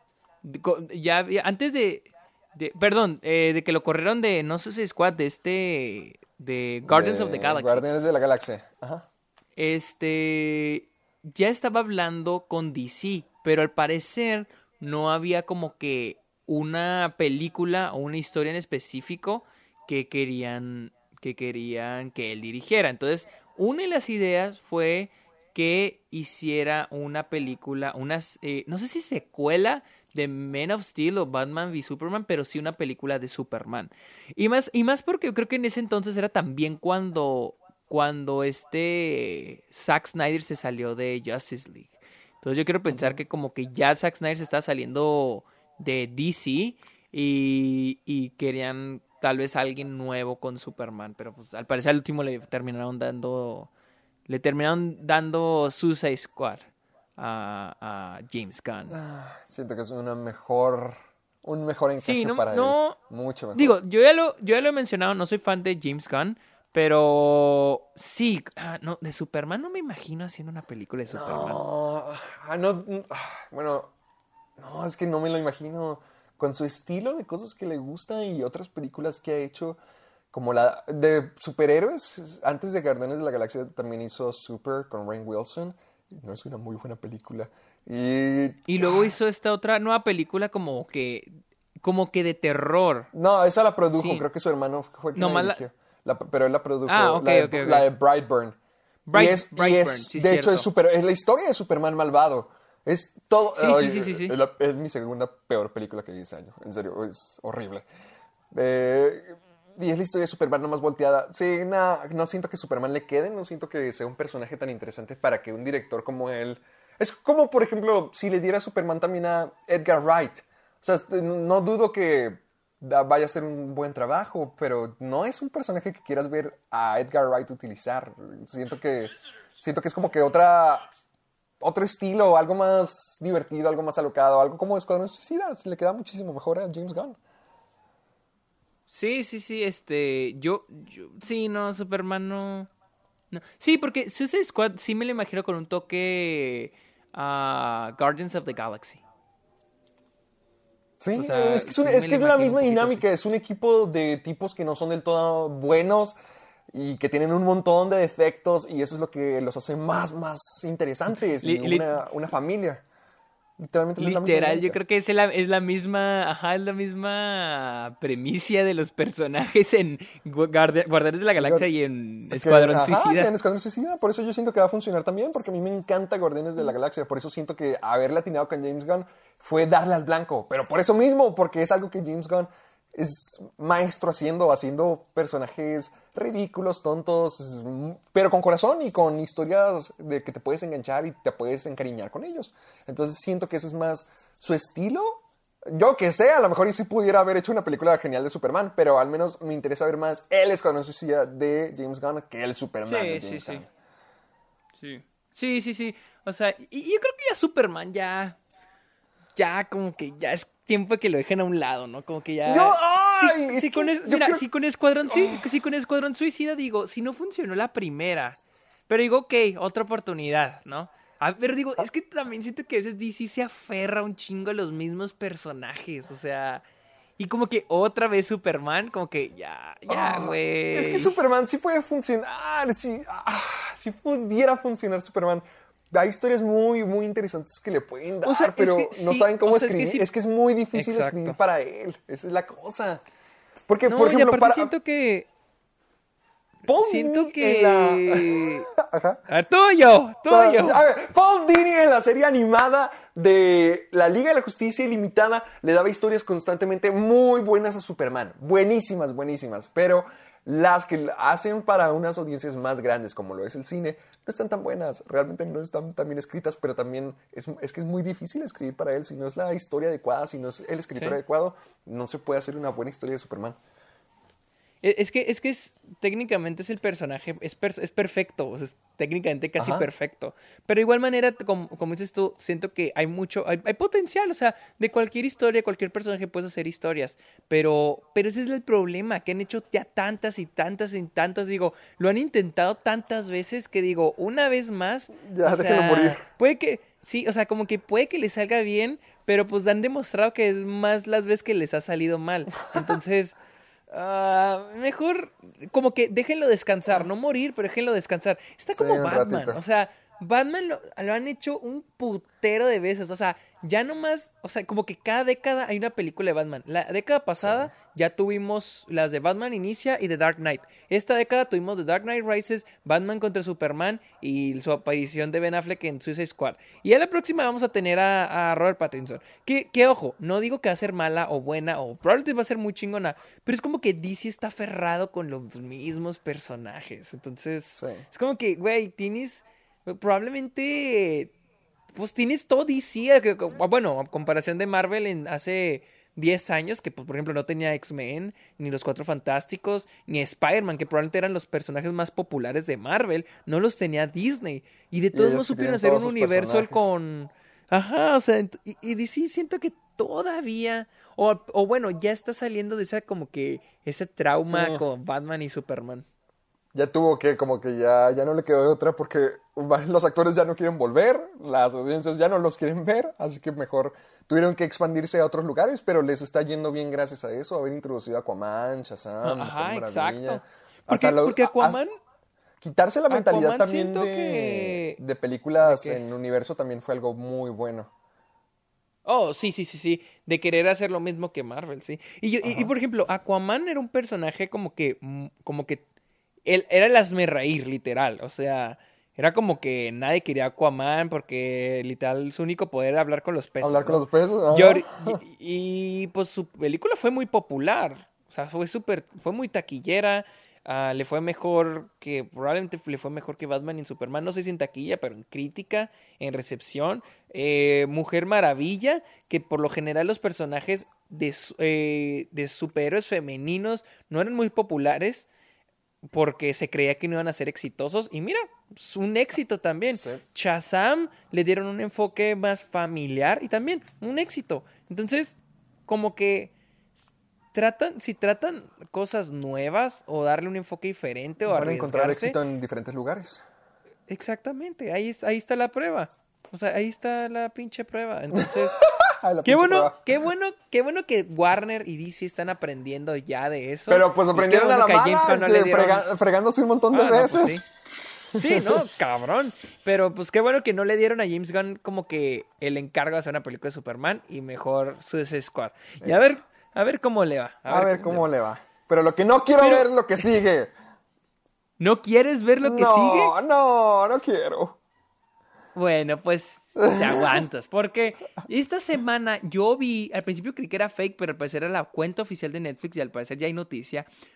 Va a haber una serie live action de Netflix sobre Assassin's Creed, el videojuego. ah, a ver, a ver. Oh, ¿por qué? ¿Por perdóname, me, no estaba, me estaba acordando de la película. Ah, esa ni la vi. ¿No la viste? Ay, yo sí. Bueno, pero, pero esta va a ser por parte de Netflix. Bueno, pues bueno, va a ser lo mismo, nomás con escenas de sexo adolescente. Sí, ya sé. Ay, ah. Ay, no. Mira, honestamente, mira, No, ya nomás no. con el hecho de ser, Ya nomás con que digan adaptación de videojuego, ya es como que. Ya, o sea, como que no le tengo esperanza. O sea, A mí desde que ya, dicen. Assassin's Creed, a mí me da un poquito de flojera Assassin's Creed. Oh, ¿en serio? Es que ¿Por so- qué? sé que son buenos juegos, pero siento que ya han sido explotados demasiado. Y creo que la comunidad de fans también ha dicho eso en algunos videos que he visto al respecto. De que a partir de la 3, se- a partir de Assassin's Creed 3, se convirtieron en juegos muy diferentes, como que ya estaban perdiendo su potencia y empezaron a ser bastante explotados. Ahorita hay friegos y friegos de Assassin's Creed, pero no siento que ninguno sea tan importante como los originales de Altair y Ezio. Siento que esas fueron las buenas historias de Assassin's Creed y ahorita ya, ya nomás es continuarle y continuarle y otra franquicia más explotada. Y O sea, ¿tú crees que, que Assassin's Creed cayó Sí. igual que cayó, por ejemplo, yo- Call of Duty? Ah, ah, ándale, más o menos. O sea, siento que han seguido un camino similar, que fueron muy populares en la época de cuando estábamos en prepa y en secundaria, pero que poco a poco crecieron a, a no innovar y a simplemente repetir muchas cosas y volverse. siento que nomás parte uh, la siguiente entrega de una franquicia. Y te digo, yo no he jugado todos los Assassin's Creed. Yo he jugado, creo que sin mucho, unos tres, y ni siquiera estoy seguro de cuáles son los títulos. Estoy, creo que bastante seguro que eran los últimos de Ezio, creo. Y no, no, me, no me llama la atención la idea de una serie de Assassin's Creed. A lo mejor es un formato que funciona mucho mejor que la película, porque, ay, no, no, pobre Michael Fassbender, pobre Michael Fassbender después de haber hecho eso. Pero, o sea, no, no, no siento que sea no, nada que... Y luego por Netflix. Y por nada, por Netflix. estoy más interesado en ver la, la de Resident Evil, muchísimo más que ver la, la historia de Assassin's Creed. De espera, Netflix. ¿cuál de Resident Evil? Resident Evil va a tener una adaptación de, net, de, de, de Resident Netflix va a tener una adaptación de Resident Evil. Ah, Hemos hablado de eso en el programa, ya hasta hablamos, hasta pusieron el cast y toda la cosa. Uy, ni me acordaba. Hablamos Es de eso como dos veces en el programa. Honestamente, es que no confío nada en las adaptaciones de Netflix. O sea, No. mira, si no- como dije ahorita, no confío en las adaptaciones de videojuegos, menos si es de... O sea, Sí, Netflix ya para mí ya es como que... Por ejemplo, la otra vez estaba viendo, van a subir los precios de Netflix acá en Estados Unidos. Sí. A 18 dólares. Ay, no sé no, de otra gracias. plataforma... No sé de otra eso. plataforma de streaming que cueste más de 15 dólares. Es la primera vez que veo que ya una va. Sé que el plan más barato, pero es así que el más chafita, así, este, eh, una tele y luego así estándar, no HD, es 8, do- 9 dólares, creo. Y de ahí brinca a los demás planes, son creo 13 dólares, lo 15 y lo 18. Ay, te soy franco, y yo, alguien. y- yo ya casi no uso Netflix, yo ya casi no estoy, solo cuando No, sale una película yo. estreno, así que tengo que ver para una review o algo, pero aparte de eso, yo ya casi no, no veo Netflix. No, ni yo tampoco. Y de hecho, me un crítico de cine dijo de que no, voy a pagar literal 18 dólares por, por ver literal contenido basura y una que otra película que vale la pena ver. Así Sí, puso. no, de cre- que- no creo que o sea, vamos a 18 pagar. dólares no vale nada la pena. O sea, al año son 18 dólares por 12, son. ah, Tú puedes. 156, creo que son 150. No, no, mentira. No, son 216. A ver, déjame sacar la calculadora. a ver, a ver, dime cu- cuánto. O 10. 12 por 18, fácil. 16, llevamos 2, eh, 32, eh, 18. 216, sí estoy Ah, bien. Son sí. 216 dólares al año.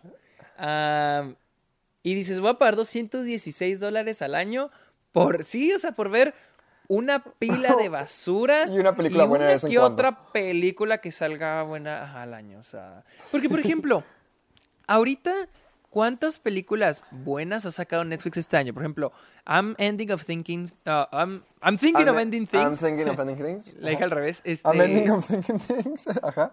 eh, ¿Cuál más? Ah, sé que hubo una por ahí, ¿no? ¿O cuál? Eh, pues viene Mank de, de Ah. David Fincher. Ah, no sabía que iba Para, para Netflix directamente. Sí, iba para Netflix y, eh, y hay una, creo que... Sí, eh, Netflix ahora sí se esmeró comprando un chingo de películas en festivales, pero un chingo. Creo que compraron... eh, no, pero, pero, pero de los festivales de este año de que los más recientes, por ejemplo, creo que Ah, compraron la nueva película de esta Regina King y luego van a la nueva donde es la última película donde sale Chadwick Boseman O sea, han estado Ah, comprando. Como que ahora ya Netflix dijo, ya no vamos a producir películas para los Oscars, ya las vamos a comprar. Porque, por ejemplo, el año pasado ellos, ellos, ellos mismos pusi- pusieron el dinero para The Irishman. Entonces yo creo que Oh, dijeron, ya, ok. ya, mejor nos damos por vencidos y mejor vamos a comprar las películas. Entonces en ya, ya se acabó la carrera por el Oscar. yo creo que ya Netflix está dando por vencido en ese aspecto. Porque, por ejemplo, I'm Thinking of Ending Things, sí es. de- ah, también The Trial of the Chicago Seven. Mm, Esas dos, este. Creo que sí las sí metió dinero Netflix. Pero no salieron tan. No creo que hayan salido tan caras, la neta. Y ya todo lo demás para los Oscars, creo que ya nomás es como que vamos a los festivales a comprarlo. O sea, vamos a verla y vamos a comprar. O sea, vamos a ver lo que tiene potencial y lo vamos a comprar. Ya no lo vamos a hacer nosotros. Sí, Sí, entonces. Pero digo, esas. Y todo lo que más. ¿Cuántas semanas? Hay 52 semanas en el año. Y cada semana hay una nueva serie, una nueva película de Netflix. Y ve de cuántas estamos hablando. Sí, exactamente. Exactamente. Entonces. Sí, ya, ya Netflix se cayó. O sea, ya. en- eh, sí, sí hay mucha gente que sigue consumiendo Netflix, pero porque no les importa, o sea, simplemente es como que, ah, vamos a ver esta Tener serie algo de que esto", y ya ver, la algo, la serie de la semana, eh, algo Sí, para comentar en Facebook, algo así. Ajá, o simplemente como entretenimiento, lo ves en el top y dices, ay, lo vemos y... ay. Y X. Si- Siento que, sien- siento que cada tres semanas en este en Volvemos a los Amargados terminamos en, tomamos el tema de Netflix. Pero vamos, vamos a brincar al siguiente antes de que te- terminemos traumados, de que ya estamos traumados. No, pues el siguiente Patrick, tampoco está tan, tan o- bueno. o- otra película de terror.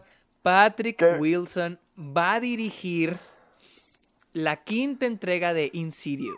¿Has, has visto Insidious? He visto la cuarta y he escuchado de las Yo- primeras, porque las primeras son visto- muy queridas. Yo he visto la segunda, la segunda la vi en el cine, no entendí ni un carajo. Era de No, esas veces que vas ¿por al cine solo porque porque iba con un grupo de amigos, me acuerdo. O sea, Ajá. que apenas había conocido los- a mis amigos de prepa, que ap- o compañeros, pues, y apenas los había conocido y dijeron, "Ah, vamos al cine." Y pues típico, ¿no? Pues se quieren meter todos a la de terror. Entonces, pues ya, pues yo dije que no mames, no le voy a entender ni madres porque no, no he visto la primera. Y sí, dicho y hecho, no entendí ni madres. Entonces, este... Pues sí, la, la película es... No, no, o sea, ni me acuerdo qué pasa. De hecho, hace poquito vi el te lo resumo de la saga completa. Otra vez, cada tres semanas, Sergio menciona, te lo resumo. Pues es que ahí lo pone, oye, pues si pasó Insidious, oye, no es mi culpa. Entonces... Ya me tienes Entonces, harto. y pues, eh, o sea, como que sí, como que sí, las dos primeras películas se ven, pues sí, buenas, la verdad no se ven, se ven bien, pero pues ya ni me acordaba que hubiera una cuarta, pensé que eran tres nada Yo vi más. la cuarta y creo, eh, según tengo entendido, creo que la cuarta es la que ya no fue dirigida por este James Wan. Creo que las demás, o las otras tres, sí fue. Ah, a mí la cuarta no me gustó nada, se me hizo muy aburrida, muy, muy mala historia de terror y no entiendo para qué una quinta de película, una quinta película sea necesaria. Igual como con las del Conjuro, son esas franquicias de terror que siguen existiendo que no, no sé por qué, si no, no, no siento que van con la corriente actual de películas de terror, siento que ya mucha gente las ve por lo que son, de que son screamers y no son muy interesantes. No sé cómo es que continúan, no sé cómo es, no, ¿por qué? Sí, y la cosa es que, no, mira, estoy viendo que James Wan solo dirigió las dos primeras. Ah, desde la tercera ya la había dejado. Sí, la tercera ya no la dirigió y la cuarta, la cuarta ya literal la dirigió también ya otra, la, Sí, la la tercera cuarta. la dirigió otro güey y la cuarta la dirigió otro güey. O Y tengo que entendido y que la, la cuarta- quinta pues Patrick Wilson. Ay, la cuarta. No, uf, es que cómo ponerlo. Sí, sí, tengo entendido que las, las primeras se conectan de una manera bastante. O sea, que se relacionan bastante bien y que la cuarta ya es la una de las más diferentes de todas. Y, y realmente no, no siento que sea una. No siento que sea una propiedad que la gente quiera volver a ver y no siento que sea una historia que necesite continuar. Por como acabó la cuarta, si de por sí la cuarta ya se estaba separando todavía más del concepto, no entiendo para qué una quinta. No, no es necesario. Sí, yo, yo tampoco. Y, lo mismo que pasó con Creed, lo va a dirigir el protagonista de la franquicia. Yo creo que ya es como para acabarla, ¿no? Pues Y ojalá, espero. Yo, ojalá, yo- la, la- la tradición con las películas de terror es continuar hasta que se acaben y hasta que no, hasta que ya no funcionen. Espero que esto ya sea como que para concluir con la, con la historia, al menos para darle un final digno de manos de alguien que esté involucrado. Sí, ya, ya sé, ya sé, ya sé. Pero vamos, que ya es la última noticia antes, porque la neta sí estoy emocionado por la, Que la. Ah, yo, también yo estoy feliz por la actividad. Espero que te guste. Sí, a ver. el- vamos a hablar del tráiler de Songbird. Una película producida por Michael Bay que habla sobre la pandemia ya, o sea, bueno, habla sobre la pandemia ya avanzada en el 2023. No, que no se Oh, cumpla. o sea- cuatro años de pandemia. ¿Tú sí viste el tráiler? No, no lo vi, pero sí escuché del concepto de que, que es cuatro años en la pandemia, donde la, donde la cuarentena ha durado años y años y años. Sí, ya, mira, ya la película, ya se, sí, se ha creado ya un poco de controversia, ¿no? Porque... ¿Por qué? Mucha, porque mucha gente dice que la pandemia ahorita sí es, o sea, técnicamente sí es algo muy malo que le está pasando a la sociedad, como para, como para luego, luego querer empezar a hacer entretenimiento sobre eso. Por ejemplo, el 9-11, el 9-11 no se hicieron películas sobre eso hasta años después y era como películas para honrar lo que ocurrió, ¿no? Sí, y no ya después con el año se, exacta, exacto, exacto. De no hecho, se llama la ahora situación. COVID-23. Sí, ajá, COVID-23. Entonces es como que mucha gente sabe que, güey, este, alguien le puso que fuck you por, por querer, o sea, querer explotar la desgracia de muchas personas, porque pues mucha gente ha muerto, o sea, ya, ya son miles de, miles de personas las que han estado muriendo a causa del COVID. Entonces COVID. mucha gente está diciendo de que no mames, o sea, qué pedo que Michael Bay está queriendo hacer. Y, y- y dijeras, ok, está haciendo algo Informativo, algo educativo. como, como la película World Trade Center de Oliver Stone, ¿no? Que era un poco a honrar a los first responders y a los que murieron en el 9-11, ¿no? Y esta película literal, incluso creo que hay momentos donde lo pone así, o sea, es terrorífico, es una película literal de, Sí. de repente terror, se siente como de Purge, y luego de repente se siente como de acción, y luego de repente se siente, incluso creo que hay momentos que parece como de zombies, entonces como que dices, ay, güey, no, no, no es el momento, yo siento que no es como que el momento todavía, o sea, siento Estoy que van a tener que pasar unos 10 años para que digas, hecho, ok, ya viendo aceptamos una película así. Sí, estoy, estoy viendo el tráiler ahorita mismo y ay, hay cositas que nomás viéndolas ya se sienten de mal gusto. O sea, ver a la gente con cubrebocas o con bandanas, ay, no, no sé, se siente muy...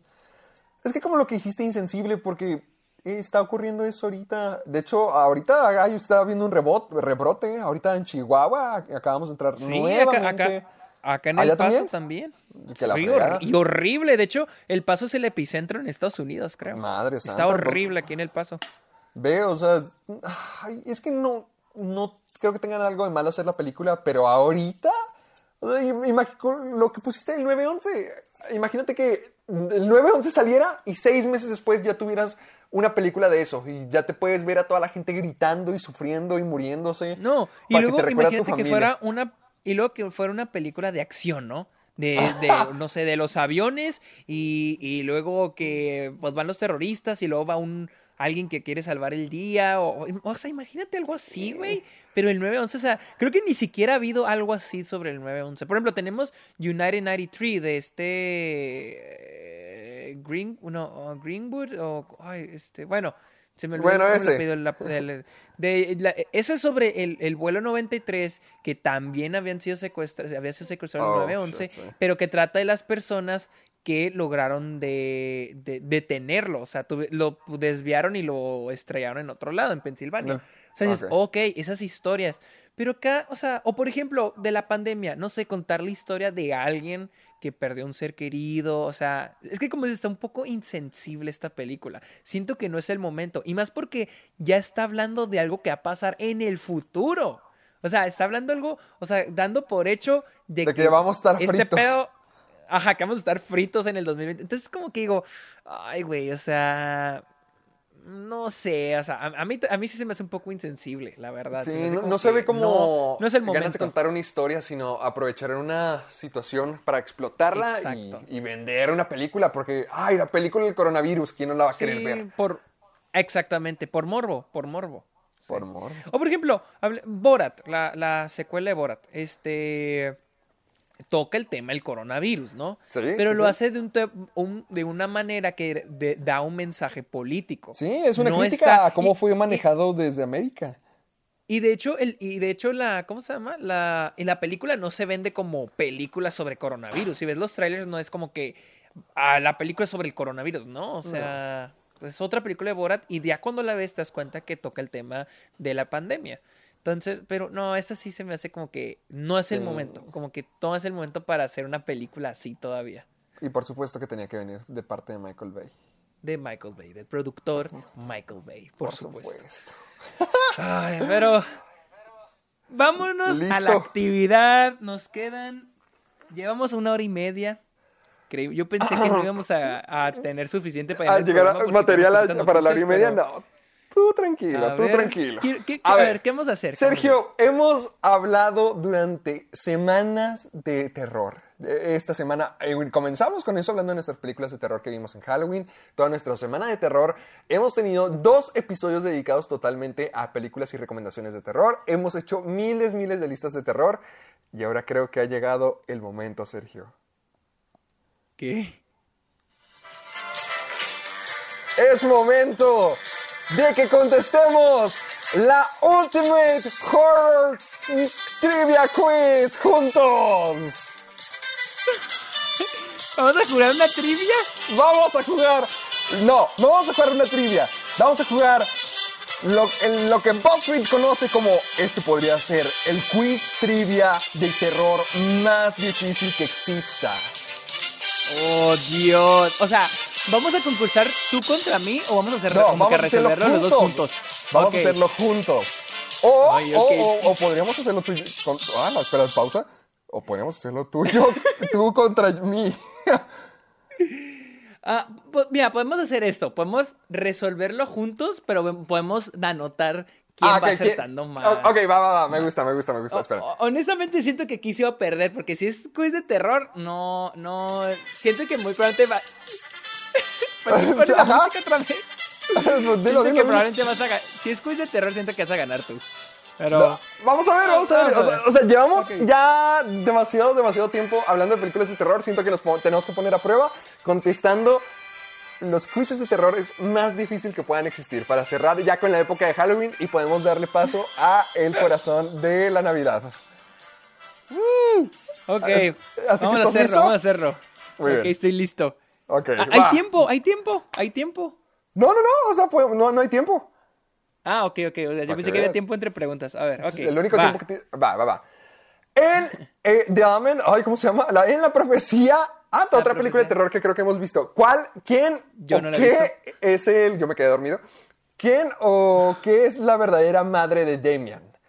Ah, aquí van las, las cuatro. las las cuatro eh, opciones: un yacal, Dios, Satán o la niñera. Yo quiero creer que Satán. Yo también creo que es Satán. Porque no se supone que ese es Damian, el hijo del diablo. No sé. ¡No, está mal!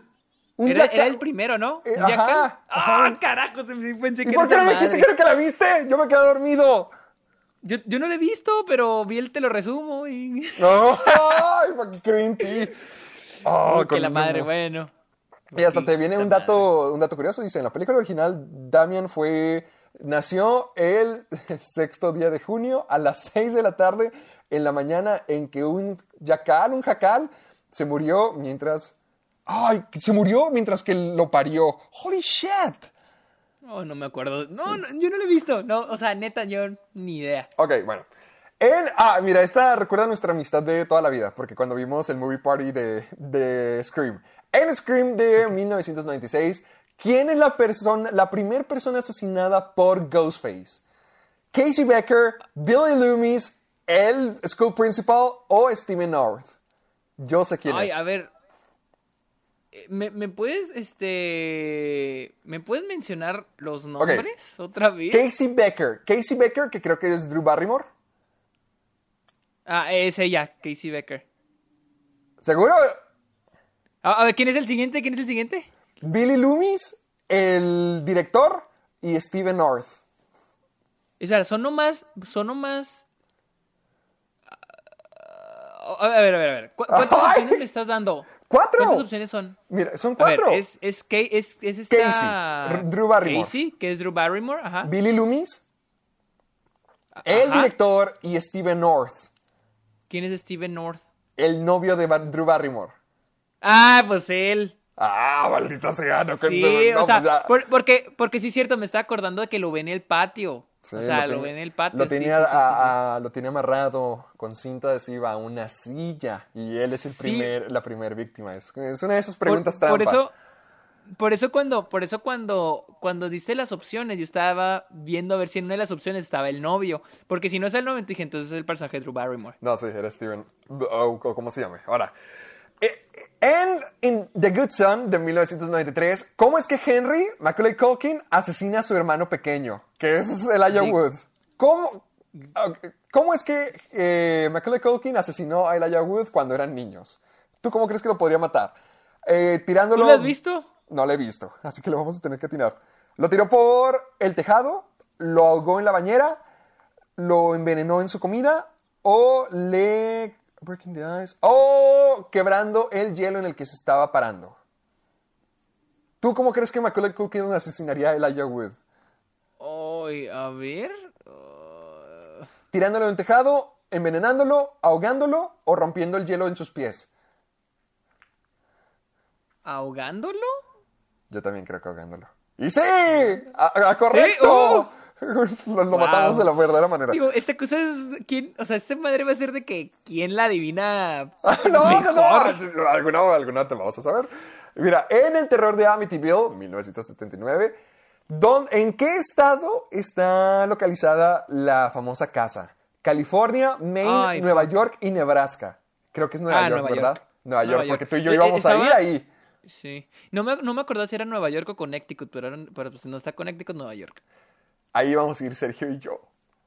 Sí. Pero nomás nos armó. En Carrie de 1976, ¿qué castigo reciben las bullies de Carrie cuando se hacen, cuando se burlan de ella en, en los vestuarios? A ver, ¿qué opciones hay? No prom, Carrie las mata todas con sus poderes, tienen que decir que lo sienten o les da una semana de castigo. Pues las mata, ¿no? No, les da una semana de castigo. Acuérdate que la, la entrenadora primero las pone a entrenar antes de, antes de que las mate en el prom. Oh, no, no, no me acuerdo de eso. O sea, no sé si pasa lo mismo en el libro, porque el libro sí lo leí, pero la película sí, no la visto. Exactamente lo mismo. Oh, wow, no. no A ver. No me acordaba de esa. A ver. uh, que la gracias. En el bebé Rosemary de 1968, ¿qué tipo de planta, qué tipo de planta está en el collar que le dan a Rosemary que se queja que huele bastante mal? ¿Cuáles son las opciones? ¿Has visto, eh, bueno, ¿sí has visto el bebé Rosemary? Sí, sí la he visto. De hecho, Luisa me la regaló en Criterion. A, a ver, aquí está. El amor de Luisa está en juego en esta palabra, en esta pregunta. Tannis root, poison ivy, eh, rosas, espinas de rosas o savia. Ay, no. A ver, vuélvelas a repetir. Es, ay, es raíz, ra- tannis, no sé qué es tannis, pero es raíz de tannis, hiedra venenosa, espinas de rosa o savia. Ah, creo que es espinas de rosa. Yo sé que es tannis root. Y así es. ¿Cómo sabes? Porque yo ya era lo que sí alcancé a ver cuando antes de que me quedara Ah, dormido. ¿Te quedaste dormido? Sí, Wow. Estaba muy Yo ni me- cansado. Yo no, no- yo no me acordaba, la verdad, yo no me acordaba, no me acordaba ahí. Ah, la ¿Te fregada. quedaste dormido con Rosemary Baby? Eh, Pues es que, me- que estaba muy cansado, sí me estaba gustando. De hecho, es de esas películas que he querido volver a ver. Bueno, ver bien. Que la- A ver, va la siguiente.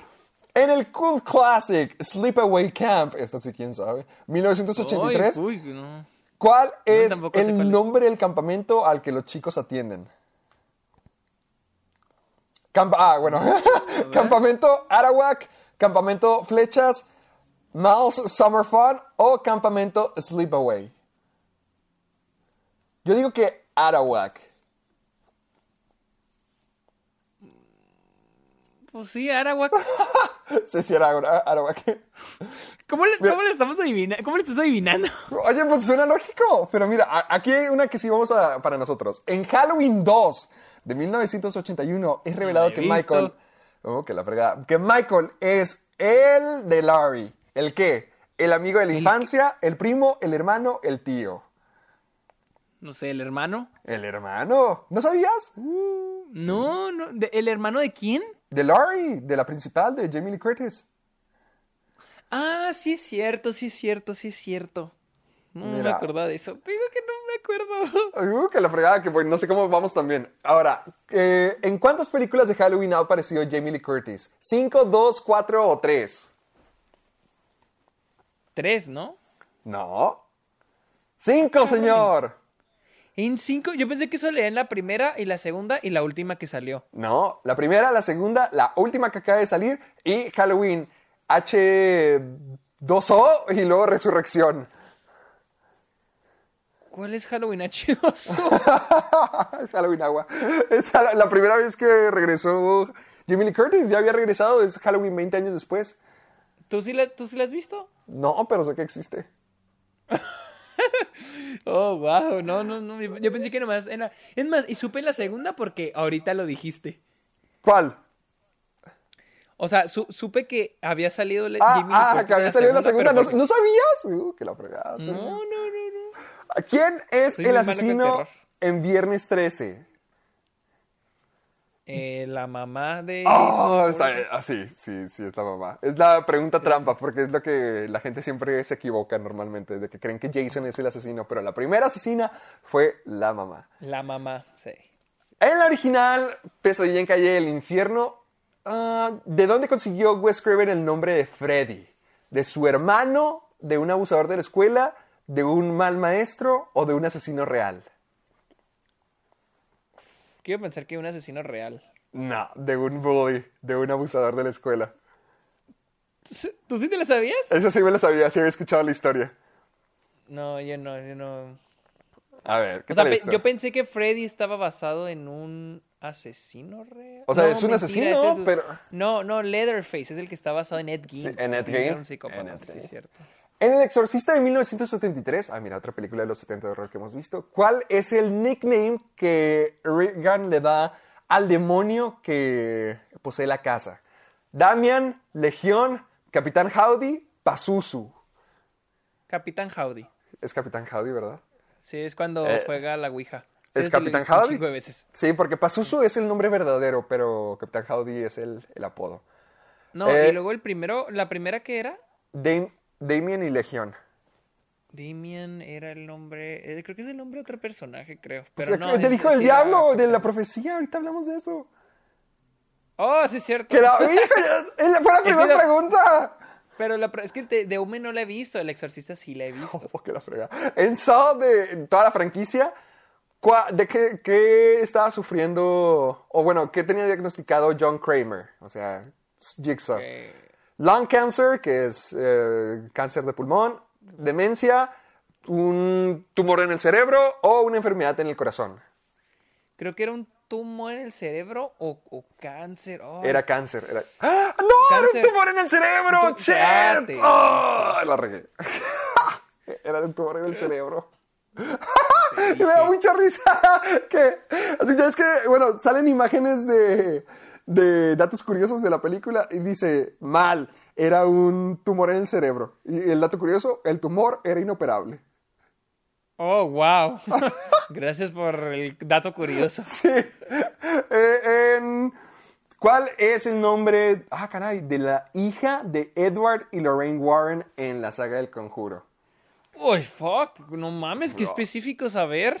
Judy Warren Jessica Warren Lily Warren Anna Warren yo creo que es Judy ¿Lily? yo creo que es Judy a ver Oh, no, la neta, este sí. no Judy es Judy Warren. ¿Sí era Judy Judy? Warren. Ah, Era. Judy Warren. Suena muy nombre antiguo. en El Resplandor de 1980, ¿en qué, na- ¿en qué hotel del, en qué habitación del hotel encuentra Danny el fantasma de la mujer desnuda en el baño? 217, 137, 203, 237. Eh, eh, ¿Tú sí te acuerdas? Yo sí. Era. A ver, ¿puedes decirlos? 217. Dos- dos- do- 237, ¿no? Sí, es 237. Oh, pero ok, ok, ok, es porque 237. en, en el libro es originalmente 217, pero en la película lo cambiaron a 237. Oh, no sabía eso, fíjate. Ah, para que veas. Y mira, ahí está tu favorita. En Psycho, ¿Dónde es que Norman Bates esconde las pertenencias de Marion Cranes después de asesinarla?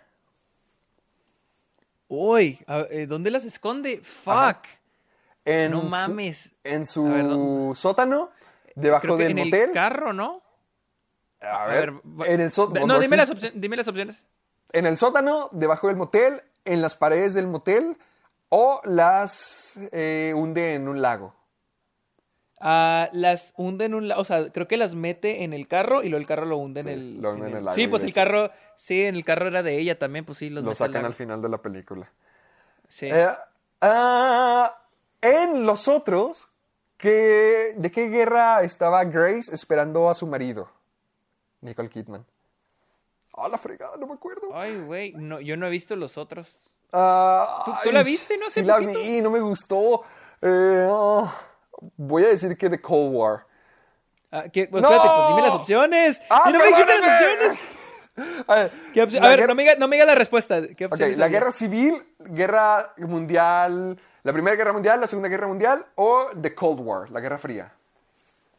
Ok, bueno, no, no sé ni siquiera en qué momento está ambientado. pensé que iba a ser más, yo pensé que iba a ser más reciente. No, a ver, dime, dime. Pues la guerra, ah, guerra fría. No, yo también dije eso, pero no, era la segunda guerra mundial.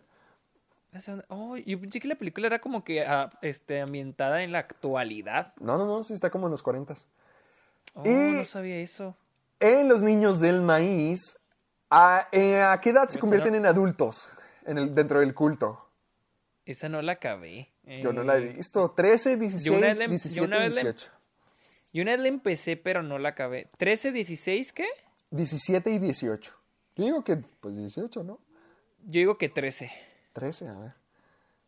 ¡No! ¡18! Puta madre, güey. ¿Para qué te hago caso? En la, en la huérfana, eh, ¿cuál era la edad verdadera la de he Esther? visto. ¿No la has visto? He visto que ella era una señora, ¿no? Ah, bueno, ok. Yo por un momento creí que ya te lo había espoleado. Sí, No, ay, no, sí, sí. creo que tenía 33, porque mira, tiene 35, 22, 33, 40. 22 es muy poco, 40 es demasiado, es 35 o 33, y yo siento que es 33. Yo digo que es 35, pero si quieres ponle 33. 33, hijo. Ah, Y su wow. verdadero Uh, nombre era Lina Claver. Ya, ya, no, no, no, te digo, no le, creo que he visto el final de esa película cuando las pasaban en la tele. A la gente le gusta mucho esa película, está buena. Y finalmente, en, sé lo que hicieron el verano pasado, que, ¿en qué, cele- qué celebridad? No, ¿qué celebración están celebrando los chicos cuando accidentalmente atropellan a alguien en la calle?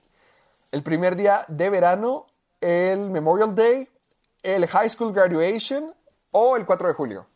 El 4 de julio, eh, yo ya lo tenía en mente el 4 de julio. Siento que sería como que el día en el que atropellaría. atropellarías el día perfecto para atropellar a alguien. Sí, a- güey, cuando estaba haciendo la respuesta dije, a ver si dice 4 de julio. Y si lo dice, que sea esa. No sé, pero que ¿Y sea por qué esa. el 4 de julio es tan perfecto para atropellar a la gente? Mm, No sé. No, no perfecto para atropellar, pero sería un, momento en el que pasaría. O sea, como que. Que siento que sería cliché, pero me sorprendería si no fuera ahí. Así que a ver, ver. 4 de julio. ¡4 de julio! ¡Sí fue el 4 de Te julio! dije, güey. Y que conste, no la he visto, no he visto esa película. Mira, somos 16 de 20 y creo que somos el maestro del terror. Excelente trabajo, Wow. eres un verdadero aficionado a todas las cosas del terror. ¿Cómo duermes en las noches con toda esa combustible de pesadilla en tu cabeza?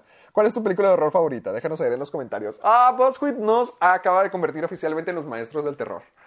Uh, somos los maestros del terror por saber qué hierba traía el collar del De personaje principal de, Ro- Rosemary. Uh, uh, uh. Uh, a ver, a- así No es como podemos ya darle finalizar la época del terror Al dentro del año. ciclo de terror, exacto. del Club de los Amargados. Así es como todo se acaba en una encuesta de BuzzFeed. Así que ¿Dónde te seguimos? estoy en Twitter e Instagram como arroba el Sergio Munoz. También estoy en Letterboxd y, eh, y recuerden, ya tengo mi podcast Está OK, donde hablo de cine, algunos temas de, de- también de cine y de algunas películas. Y nada más. ¿A ti, Héctor, dónde te podemos seguir? Me pueden encontrar también en Letterboxd como Héctor Portillo. Me pueden seguir en YouTube como Caja de Películas, que acabo de subir las tres reviews de las películas que mencioné: Las Brujas, Jóvenes Brujas de Craft y Península a mi canal. Y ahorita ya tengo unos videos planeados para la semana. Además de que me pueden seguir también en Facebook y Twitter como Caja de Películas y en TikTok y en Instagram como Soy Héctor Portillo. Para que vayan y, Y recuerden-. Y recuerden escucharnos en Spotify y Apple Podcast. Recuerden dejarnos su comentario y su calificación en, en Apple Podcast. Y eh, recuerden usar el el hashtag Soy Amargado. Soy amargado. Para, poder, seguir viendo sus memes, sus comentarios, sus preguntas, etcétera, etcétera, etcétera. Todo lo que tengan que mostrarnos, ya saben utilizar el hashtag Soy Amargado. Así que creo que ya es todo y nos veremos la próxima semana. Bye. Bye.